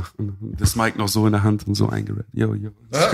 Ja, ich glaube, junge Künstler brauchen diesen Beef immer, diese Power, diesen Feindbild. Auch Arzt sagte zu uns immer, du musst dir jetzt vorstellen, du sagst dein Feind ins Gesicht und so. Man braucht immer diese, manche Rapper brauchen immer auch so einen imaginären Feind. Ja. Wenn da gar Ja. nichts ist, brauchen die irgendeinen. Ja, ja. Oft ist es auch sie selbst. Ja, Sie rappen in den Spiegel rein. Das ist ein Syndrom leider bei ganz oft, ganz Boogie oft. hatte ja früher so eine Gummipuppe mit seinem eigenen Gesicht in der Booth drin. Das hat er immer angerappt, wenn er ganz aggressiv war. Ja? Therapie. Früher habe ich immer, wenn ich Gorilla gesehen habe, ihn gehauen, weil ich dachte, ich bin ich. Alter.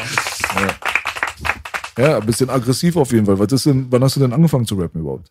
Ich habe davor immer mitgerappt. Also ich war eigentlich immer im Rap. Ja, Nee, deine also, eigenen Sachen. also meine eigenen Sachen war, wie gesagt, also 2005 habe ich das erst, ersten Ding rausgebracht und da war das noch über MSN und so, ne? Also hat man dann sich die Sachen so geschickt gehabt. Hast du 2005 angefangen zu schreiben? Nee, es war glaube ich schon 2004, habe ich schon so ein bisschen, Hm. waren so ein paar Gehversuche. Ja. Aber die habe ich niemandem gezeigt. und auch die ersten Jahre, als ich äh, angefangen habe, Mucke zu machen und auch als schon das Label gegründet war und so, das war, Deutschrap zu machen, war super peinlich. Das war Ja. so, das, man hat jemanden hochgenommen, wenn, er, wenn man gesagt hat, er rappt so, oh shit. Wem erzählst du das? What the fuck? Wir mussten da alle durch. ja. Ja. Dann war ich auch teilweise sauer, so den Leuten, den Vorgängern, so, was habt ihr gemacht mit der Scheiße? Weißt du, so. Ihr habt das Ding für uns alle mit abgefuckt. So ein bisschen. Ja. Aber ja, Nach da uns gab es halt auch Sintflut. Positivbeispiele. Nach uns die Sintflut. Ja, das, d- damit können wir uns auseinandersetzen und identifizieren, würde ich mal behaupten. Ja. Das war ja bei uns auch so. Aber ging relativ schnell vorbei. Also nachdem die Homies so die ersten paar Sachen gehört haben, die wirklich gut waren, haben sie gesagt, okay, geht ja auch so, okay, alles Ja. klar. Man kann es ja nicht. So z- 2012, 13, so fing es langsam an, cooler zu werden. Nein. Also bei uns. Bei uns 2005. Auf Original. Ja. Also bei mir. Ich habe angefangen zu schreiben, die haben mich ausgelacht. Mhm. Nee, ich meinte, es fing an, cooler zu werden, meine ich. Ja. Damit. Okay. Bei uns war, war ja Agro-Berlin-Zeit damals. Das war Agro Berlin, normal, Agro stimmt, Berlin. normal, normal. Und die, da, Weißt du, da ist ja auch Geld geflossen und so. Sobald Ja, ja. da Geld fließt, ist das dann auf einmal, ah, kannst du auch damit verdienen. Und so. Ja, das war so ein kleiner Switch, so von diesem ganzen Müsli-Rap Mhm. zum Straßenrap. Und äh, Azad hat viel dafür gemacht, finde ich. Hab schon Ja, öfters Fall. gesagt. So, mit Pionier seinem davon ersten gewesen. Album, also mit dem ersten Video, Napalm. Mhm. Dann kam die Agro-Berlin-Zeit. Die Berliner selber haben die Berliner nicht so gerne akzeptiert. Wir hatten ja alle Stress miteinander, so komplett. Mhm. Also es war ja, Rhapsody Berlin war Beef untereinander. Also Berliner hatten ja kein Beef mit anderen. Es Ja, hab ich gab gesehen, die anderes. war lustig. Rechts wie Lanza, rechts wie Wie ein anderes Land war das noch damals. Also, ja, also man durfte jetzt nicht unbedingt erwarten, Props zu bekommen aus einem anderen Lager. Ich sag mal so, weißt du? Eher das Gegenteil. Und da waren ja auch crazy Leute auf der Straße unterwegs noch damals. So, das war halt auch nochmal so eine Sache. Und deswegen war das auch so ein seltsamer, so eine seltsame Bubble, in der wir gelebt haben, die haben andere Städte gar nicht wahrgenommen. Ja, es war auf jeden Fall so ein eigener Kosmos Berlin. Funny- Wahnsinn, funny Wahnsinn. Wahnsinn. Homegrown haben so immer unsere Alben betitelt. Ja. Ja. Bei manchen dachten sie auch so, das sind so Splatter-Rapper, dabei waren das die echten Texte von denen. Heute ist sowas etabliert. Aber dann kam irgendwann die Zeit, kennt ihr es noch? Äh, Erst Meinst du MC Bastard? Ja, stimmt. Nein, Ja, kein, recht. kein, kein Kanake kannte Rap und dann mit Bushido auch und so massiv den Hype. In jedem Café wurde eine Zeit lang über Rap geredet. Ja, Das das hat war bei uns echt sehr. voll Es ist viel später angefangen bei uns so. Das war Bushido und so, das wurde nicht so wirklich ernst Der genommen. hat von ja auch immer gegen Hamburg geschossen, weil der war immer so. Ja, das fanden Beef, wir auch ja, nicht cool ja, so. Nicht. Seit, aller, Ja, klar. Mein, seit meinem allerersten Verse habe ich auf Hamburg gespuckt und so. Das fand ich gar nicht lustig. Ach, wirklich? Mhm. Hat er das am Anfang gesagt wahrscheinlich? Ja, so, Ja, so, er meint halt, er meint halt so die alte Szene, aber der kann dann die ganze, ganze Stadt wissen. Das, das war damals so ein, so ein Berliner Ignoranzding. So Ja, einfach. ich ja, Digga, wir Hamburger haben auch noch anders über Berliner geredet. Ja, wie wie war es? Das wollte ich gerade fragen. Wie war es denn bei euch dann? Zu der Zeit gab es da auch so Hate gegen Berliner dann deswegen? An diesen Tisch Ja, ja, nicht also- gelogen. Ja, anfangs schon, auf jeden Fall. Es war so ein bisschen natürlich auch so der, der Komplex, dass bei uns kein Street-Rap erfolgreich war und bei euch schon. Sondern so, ah, was, sie sollen immer nach Hamburg kommen und so, all diese, ja, diese ja, Filme und so. Und ja, Aber das hat sich geändert mittlerweile. Also ich, richtig schöne Stadt hier, ich schwör's dir. Und das hätte ich früher niemals gesagt. Und ich liebe die Reeperbahn, Baby. Yes. Das ist Hip-Hop, Baby. Ja, Mann, ey, aber das, ja, dieses Ding gegen Berlin, Alter, ist ja gut, dass du es zugibst. du bist ja einer der wenigen. Es gab Alben von, von ja, ich sag Aber ey, Namen. man muss auch sagen, verdient. Also Berlin hat einfach mal so, weißt du, sich auf so ein drehendes Skateboard gesetzt und hat einmal 360 Grad in die Runde gewichst und hat gedacht, da kommt jetzt nichts zurück, weißt du. Also wir dachten auch wirklich, wir hatten auch wirklich einfach keinen Respekt vor den allen, weil Nicht wir aber auch, selber. naja, guck mal, aber man muss, man muss auch erklären. Das Ding ist, Berlin hat an und für sich keine Hip-Hop-Szene gehabt, bis diese Agro-Berlin-Zeit angefangen hat. Und das ist sehr spät. Also wir reden wirklich original von 2001, 2, 3, 4, 5. So. Das heißt, diese anderen Städte haben erstmal seit den Fantas, weil seit den Fantas gab es Deutschrap in der Wahrnehmung der Leute, haben, hat man von 1991, 92 also bis 2001, 2 original 10, 11 Jahre lang mit allen anderen leben müssen, außer sich selbst.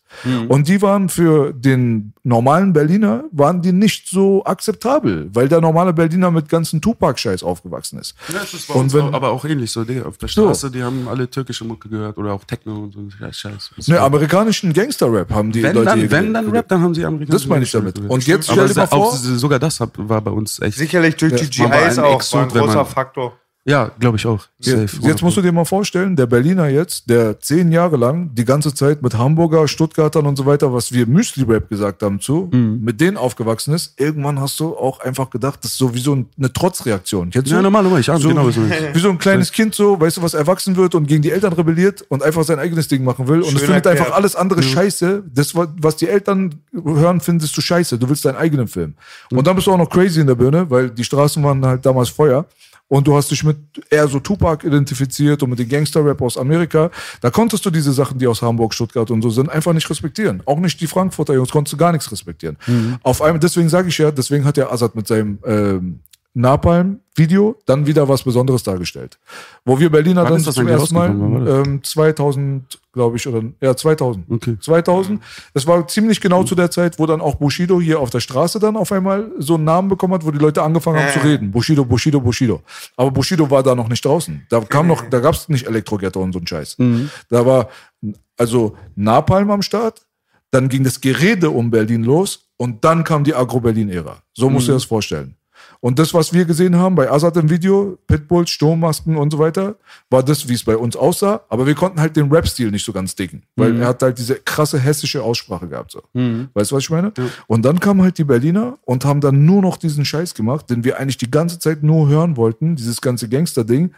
Problem, die Berliner kannten sich untereinander. Das heißt, der, der jetzt erzählt hat, er hat 500 Leute erschossen und ist mit Helikopter darunter gesprungen und hat danach noch Skispringen gemacht dabei. Das musstest du schon backen. Nack, Tut mir leid, hat nicht funktioniert. uns. Hat nicht funktioniert, weißt du? Aber das war den anderen egal. Ja. Und das ist halt genau das Phänomen auch wie in Amerika, weil wir immer so hart waren zu unseren eigenen Männers. Wir waren so hart zu unseren eigenen Dudes. Ich war so hart zu den Leuten, die ich gehört habe, wo ich angefangen habe zu rappen, wo ich gesagt habe, so Fake, Make, Story, schieb mal nicht so einen harten, übertreib mal nicht deine Rolle. So diese Moves, das ist zu übertrieben, das ist zu unauthentisch und so weiter.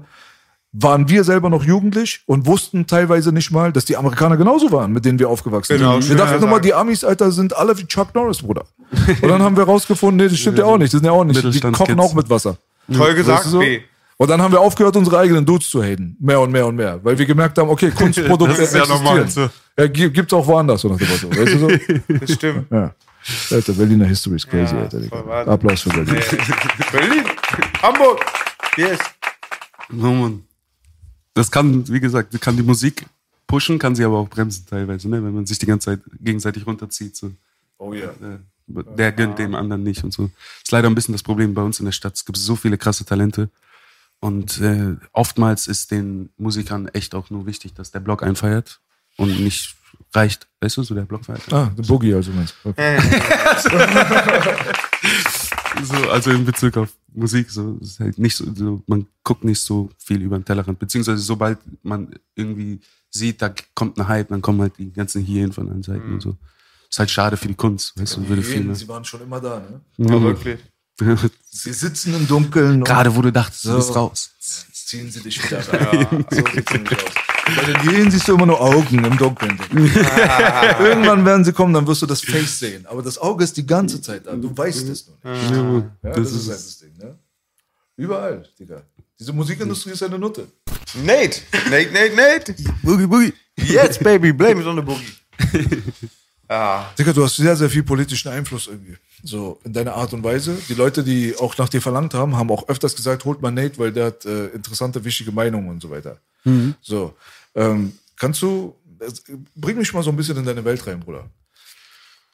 In welche Welt meinst du jetzt genau? Also du musst schon spezifisch. Weil du hast ja sehr, sehr viele, du hast ja, viele Leute haben zum Beispiel äh, oberflächliche Texte. Ja. Man merkt, dass es bei dir nicht so sehr der Fall ist.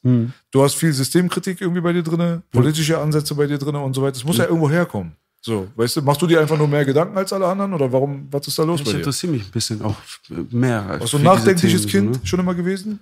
Würde ich jetzt nicht sagen, aber ich war irgendwie schon, also ich, ich war schon auch ein empathisches Kind. Ging es um Krieg und so eine Sachen schon als kleiner Junge. Habe ich nicht gefühlt, so, fand ich nicht cool. Dass es überhaupt Kriege gibt. Dann habe ich mich gefragt, wie, wie kann das überhaupt sein?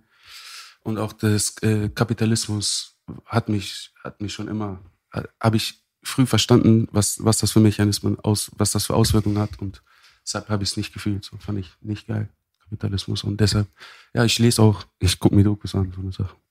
Deshalb, also kommt das auch in meinen Texten vor. Antikapitalistische Einstellung. Auf jeden Fall. Sagen, ne? Ja.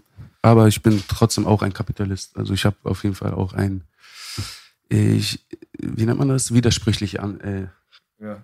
Denkweisen auf jeden Fall. Es gibt in Amerika so eine Bezeichnung, aber ganz spezifisch. Das sind so Straßenarzen wie wir, die aber trotzdem irgendwo die Augen offen haben und nicht halt irgendwelche flache Kost spitten. Das heißt RBG, Re äh, Rebel but Gangster.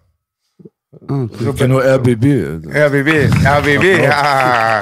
Das ist Rund auch um Revolutionary But Gangster ist auch Ja. ein Album von Dead Press gewesen, was ich auch ja genau sowas. ist Ja. Genau, die haben mich auch auf jeden Fall sehr beeinflusst. Dead Press, als ich noch klein war. So. Dead Press. Oh, Mann. Antikapitalistisch, aber du hast ja recht. Äh, da, was, warum sagst du, du bist selber auch kapitalistisch? Weil du CDs verkaufst, weil du am Markt stattfindest, weil du Weil Geld ich auch machen willst? Geld verdienen will, so. Ja, aber ist ich es, nicht um jeden Preis. So. Schon Ich- interessant, wie wir drauf sind, wir Menschen. Ne?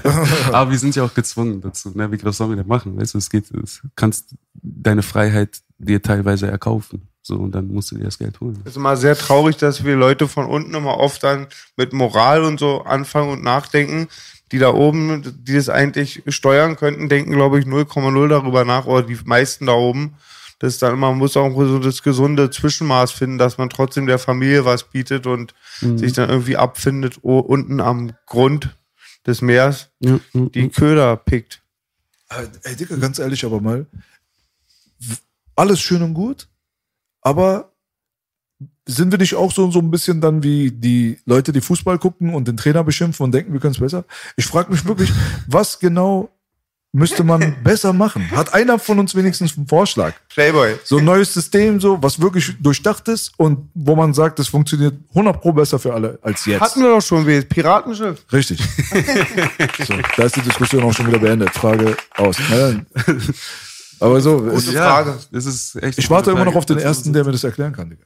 Mhm. Ja, es gibt's aber Leute, die sich da schon so, es gibt so alternative Systeme, die man einführen könnte in Bezug auf, dass es, dass du in deinem Stadtteil sozusagen mitentscheiden kannst, was da passiert, wo, wie die Verteilung ist und so. Also, das ist alles fairer, es müsste alles fairer sein. So, es kann nicht sein, dass eine Milliarde Menschen hungert, aber wir für 12 Milliarden schon Essen herstellen.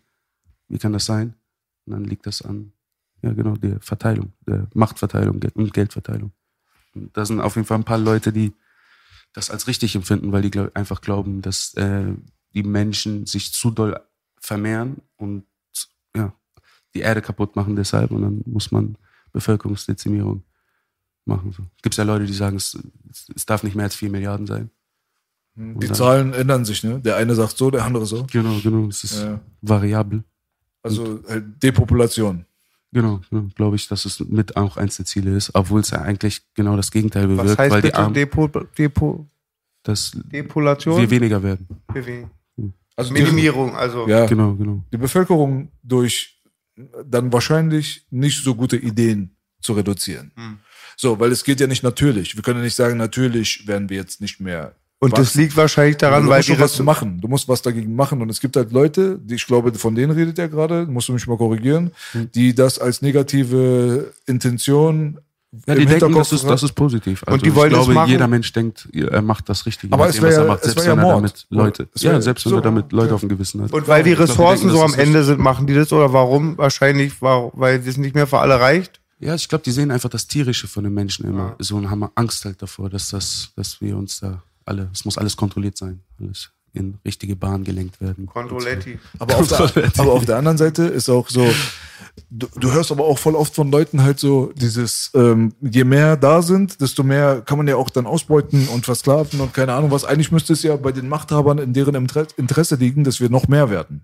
Weil je mehr von uns da sind, desto mehr sind ja an diese Mechanismen angebunden. Wir können mehr kaufen, wir können mehr eigentlich für die, äh, also ein größeres Spielfeld, um mit den Leuten zu spielen halt einfach. Ich glaube, dafür sind wir schon genug, so für deren Lebensstil, so, dass sie das können, was sie sich da finanzieren wollen und können. Gold, Gold auf Currywurst?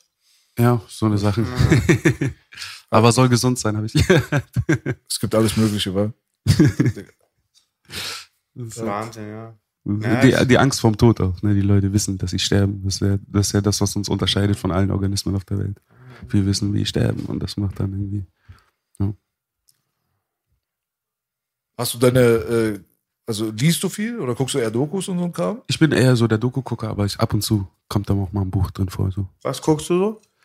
Ähm, ja, ist immer so, auf, was auf YouTube hochgeladen wird. Damals war ich immer auf der Dokus for Me Page und da gab es dann halt immer von in verschiedenen Kategorien Dokus und die habe ich mir dann gegeben gehabt. Aber welche Bereiche so? Geschichte? Geschichte bin ich auf jeden ja? Fall sehr viel drin und äh, auch so ethnologische Sachen, also so, wo, wo die Völker herkommen und was da auch kulturell abging und so mit, weshalb so Ursache, Wirkung, so diese Dinge. Also ich, nicht jetzt so Natursachen und so, bin ich nicht so drin. Wenn man Außer nicht weiß, woher man wo kommt, weiß man nicht, wohin man geht, wa?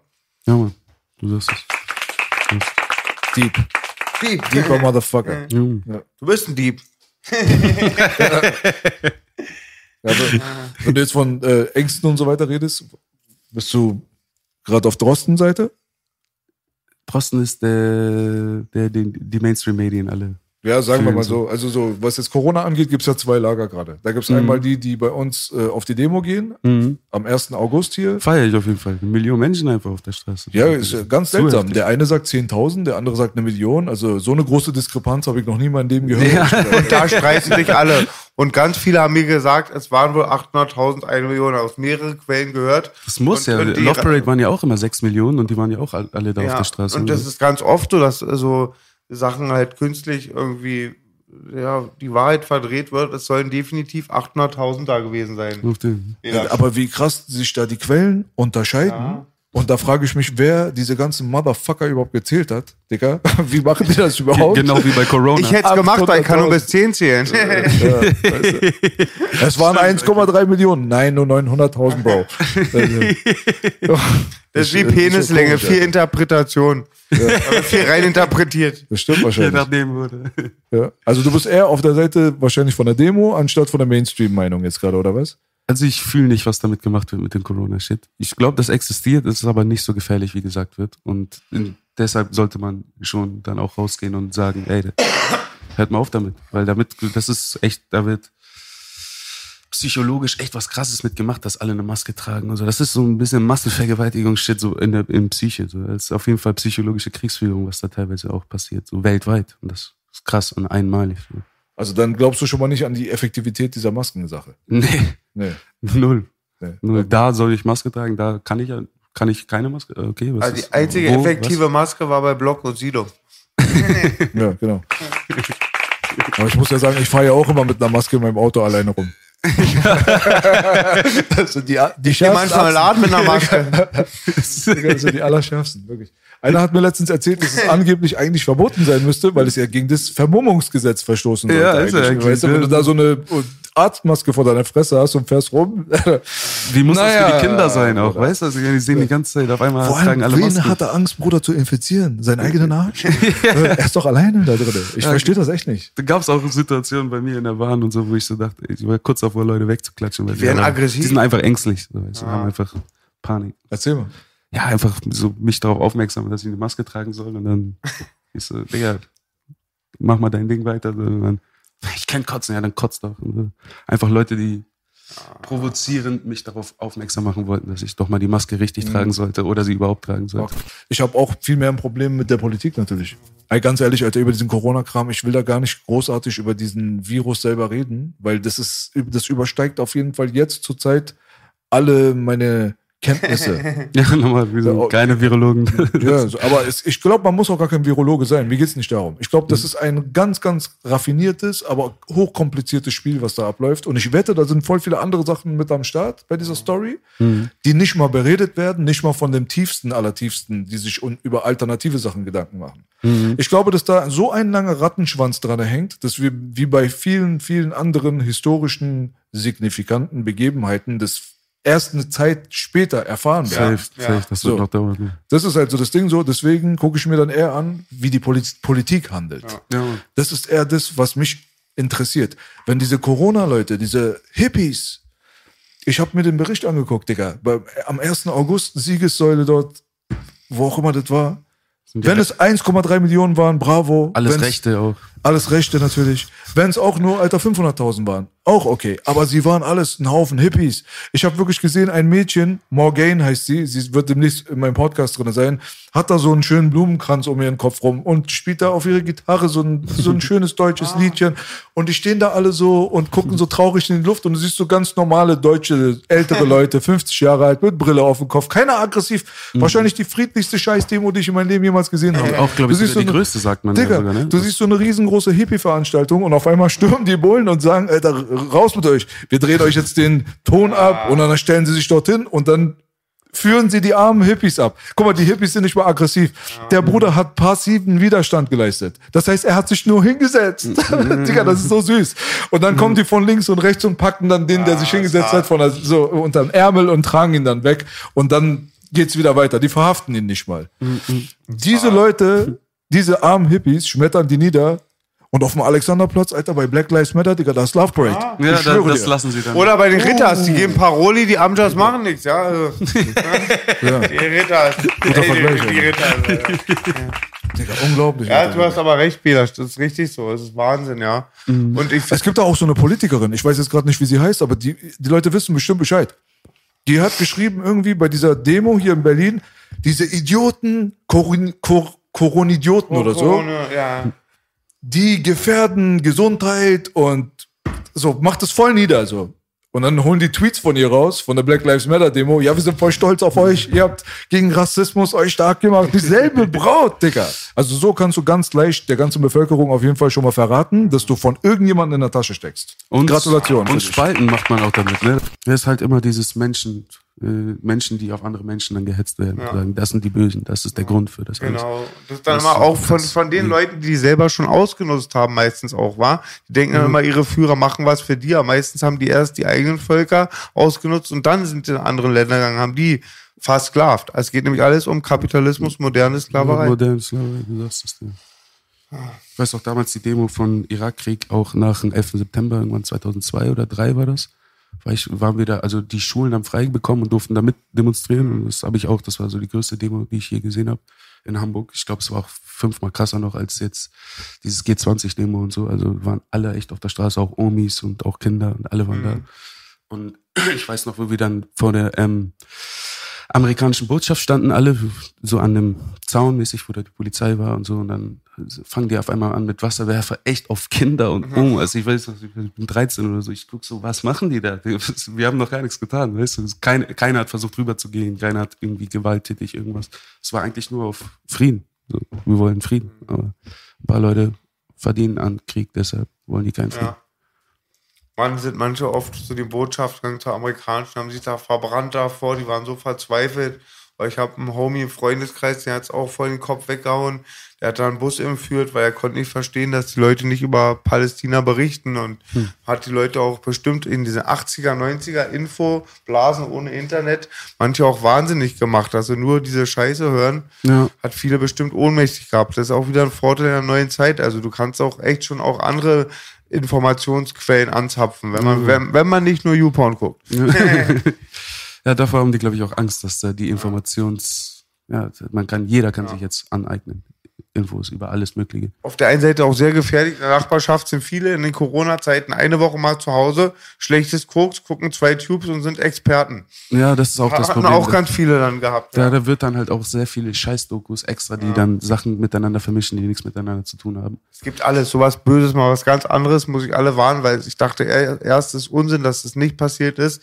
Aber es gibt echt Schweine, die Kinderfilme äh, vorspielen im Internet und da drin sind Horrorsequenzen oder Suizidaufforderungen. Echt ganz verrückte Menschen gibt, die einfach nur ne? einen Kopfschutz verdient haben. Ja, also allgemein, so es ist schon, hat einen krassen Einfluss, diese ganzen Cartoon-Sachen und so, auch wie, was für Mentalitäten dann entstehen, auch bei den verschiedenen Generationen, so. Oder das ist jetzt so was anderes Thema, na Logo. Lass ihn mal kurz sagen. Was Zum Beispiel so, ich, also als ich, so ich da, das war genau zu der Zeit, wo es so langsam nicht mehr cool war, so diese Cartoon-Sachen und so zu gucken, außer jetzt vielleicht Dragon Ball und so, Dragon Ball hat man noch geguckt. Aber dann fing es dann an mit Yu-Gi-Oh! und so. Und dann, wenn du dir mal die Karten anzieh, an, reinziehst, was da über so alles für Karten gibt, und es ist alles dunkel. Also es, es geht nur um dunkle Themen. Es ist nur die Falle und das ist alles so da. Und das, ich glaube, das hat auch mit die Generation, die dann nach uns kam, auch so, da gab es ja immer so einen Emo-Trend und so. Ich glaube, sowas, das beeinflusst halt immer so. Die, auch die Zeichentricksachen, der krass, so was für Mentalitäten groß werden. So. Zum Beispiel in der Generation vor uns war viel mehr halt diese Superhelden, die aufgepumpten und so, diese Sachen. Und bei uns war es Dragon Ball hat echt einen großen Einfluss, glaube ich, auch gehabt auf die Jugendlichen bei uns. So. Das, ja, da- damit kann man viel machen, genau wie mit Musik, mit Filmen, ganzen Sachen. So. Viel Politik, aber Fakt ist auch bei diesen Art Dragon Ball oder so, soll es gar nicht gut für die Psyche der Kinder sein, diese Neonbilder und diese schnellen Sequenzen und so. Ja. Ja, auf jeden Fall. Die machen ja heutzutage auch viel weniger mit Zeichnungen und so, sondern es ist alles so ähm, dieses Animiert. Animierte. Und da komme ich selbst nicht mehr. Also wenn ich das sehe, denke ich, äh, das. Und auch sowas wie Spongebob. Und so, das, ich habe den Humor nie verstanden. Ich, bin ich vielleicht zu alt für gewesen, aber ich habe das irgendwie nicht gecheckt. du? Ist auch nicht mein Ding. Mhm. Also ab einem gewissen Punkt, da wurde auch alles so hässlich bezeichnet. Ja, genau, Ja, ja. genau. So, als wenn sie Nickelodeon-mäßig. so, so, so alles hässlich, so mit Absicht hässlich. Mhm. Ja. Muss wahrscheinlich schnell gehen oder so, Geld machen, keine Ahnung. Weiß ich nicht warum, aber es sieht hässlich aus. Ja, ja. Aber wenn ihr geile Comics sehen wollt, checkt den Bruder Adobe Kid. Ich habe schon wieder neue Comics bekommen. Ich liebe deine Comics, Baby. Adobe Kid. Und geile Covers machst du Auch ein Hamburger Junge. Ja, auch ein Hamburger, ja? Mhm. Alter. Jetzt sagt bloß noch, Alf kommt auch aus Hamburg. Nee, Alf kommt nicht aus Hamburg. Tupac auch nicht. Jetzt sagt alles Gute kommt aus Hamburg. Das Publikum war heute wieder wundervoll. Yes, Nate, Baby. Das singt nochmal weiter. Und traurig klingt der Schluss ja heute Moll. Wir sagen Dankeschön und auf Wiedersehen. Wir sagen Dankeschön, auf Wiedersehen. Yo, Baby, das war der Outcast mit dem Yeah, Bruder yeah. aus Hamburg. Nate, Baby, mein Partner Belasch. Oh, und ich muss weg, denn die eh klatscht. ja, Nate. Nate, sag, sag Baby. mal nur ganz kurz, was die Leute von dir erwarten können jetzt in naher Zukunft. Einige Singles. Ich arbeite an zwei Alben parallel und eins davon wird jetzt demnächst auch rauskommen. Hoffentlich noch Oh. dieses Jahr. check den coolen Produzent Checkt auf Belasch. jeden Fall. Check den Checkt Sound, auf jeden Fall. Nate 57, Follow, YouTube, abonnieren, Glocke, Mocke. Yes. Leckt mal die Socke. Abonniert meinen YouTube-Channel. Abonniert Nate, der Rest ist fake, Baby. Alles, nichts mehr zu ist verpassen. fake, Baby. Yeah. Yes, Wir sind raus, glaube ich, ne? Das war der Outcast. Make it great again, baby, baby.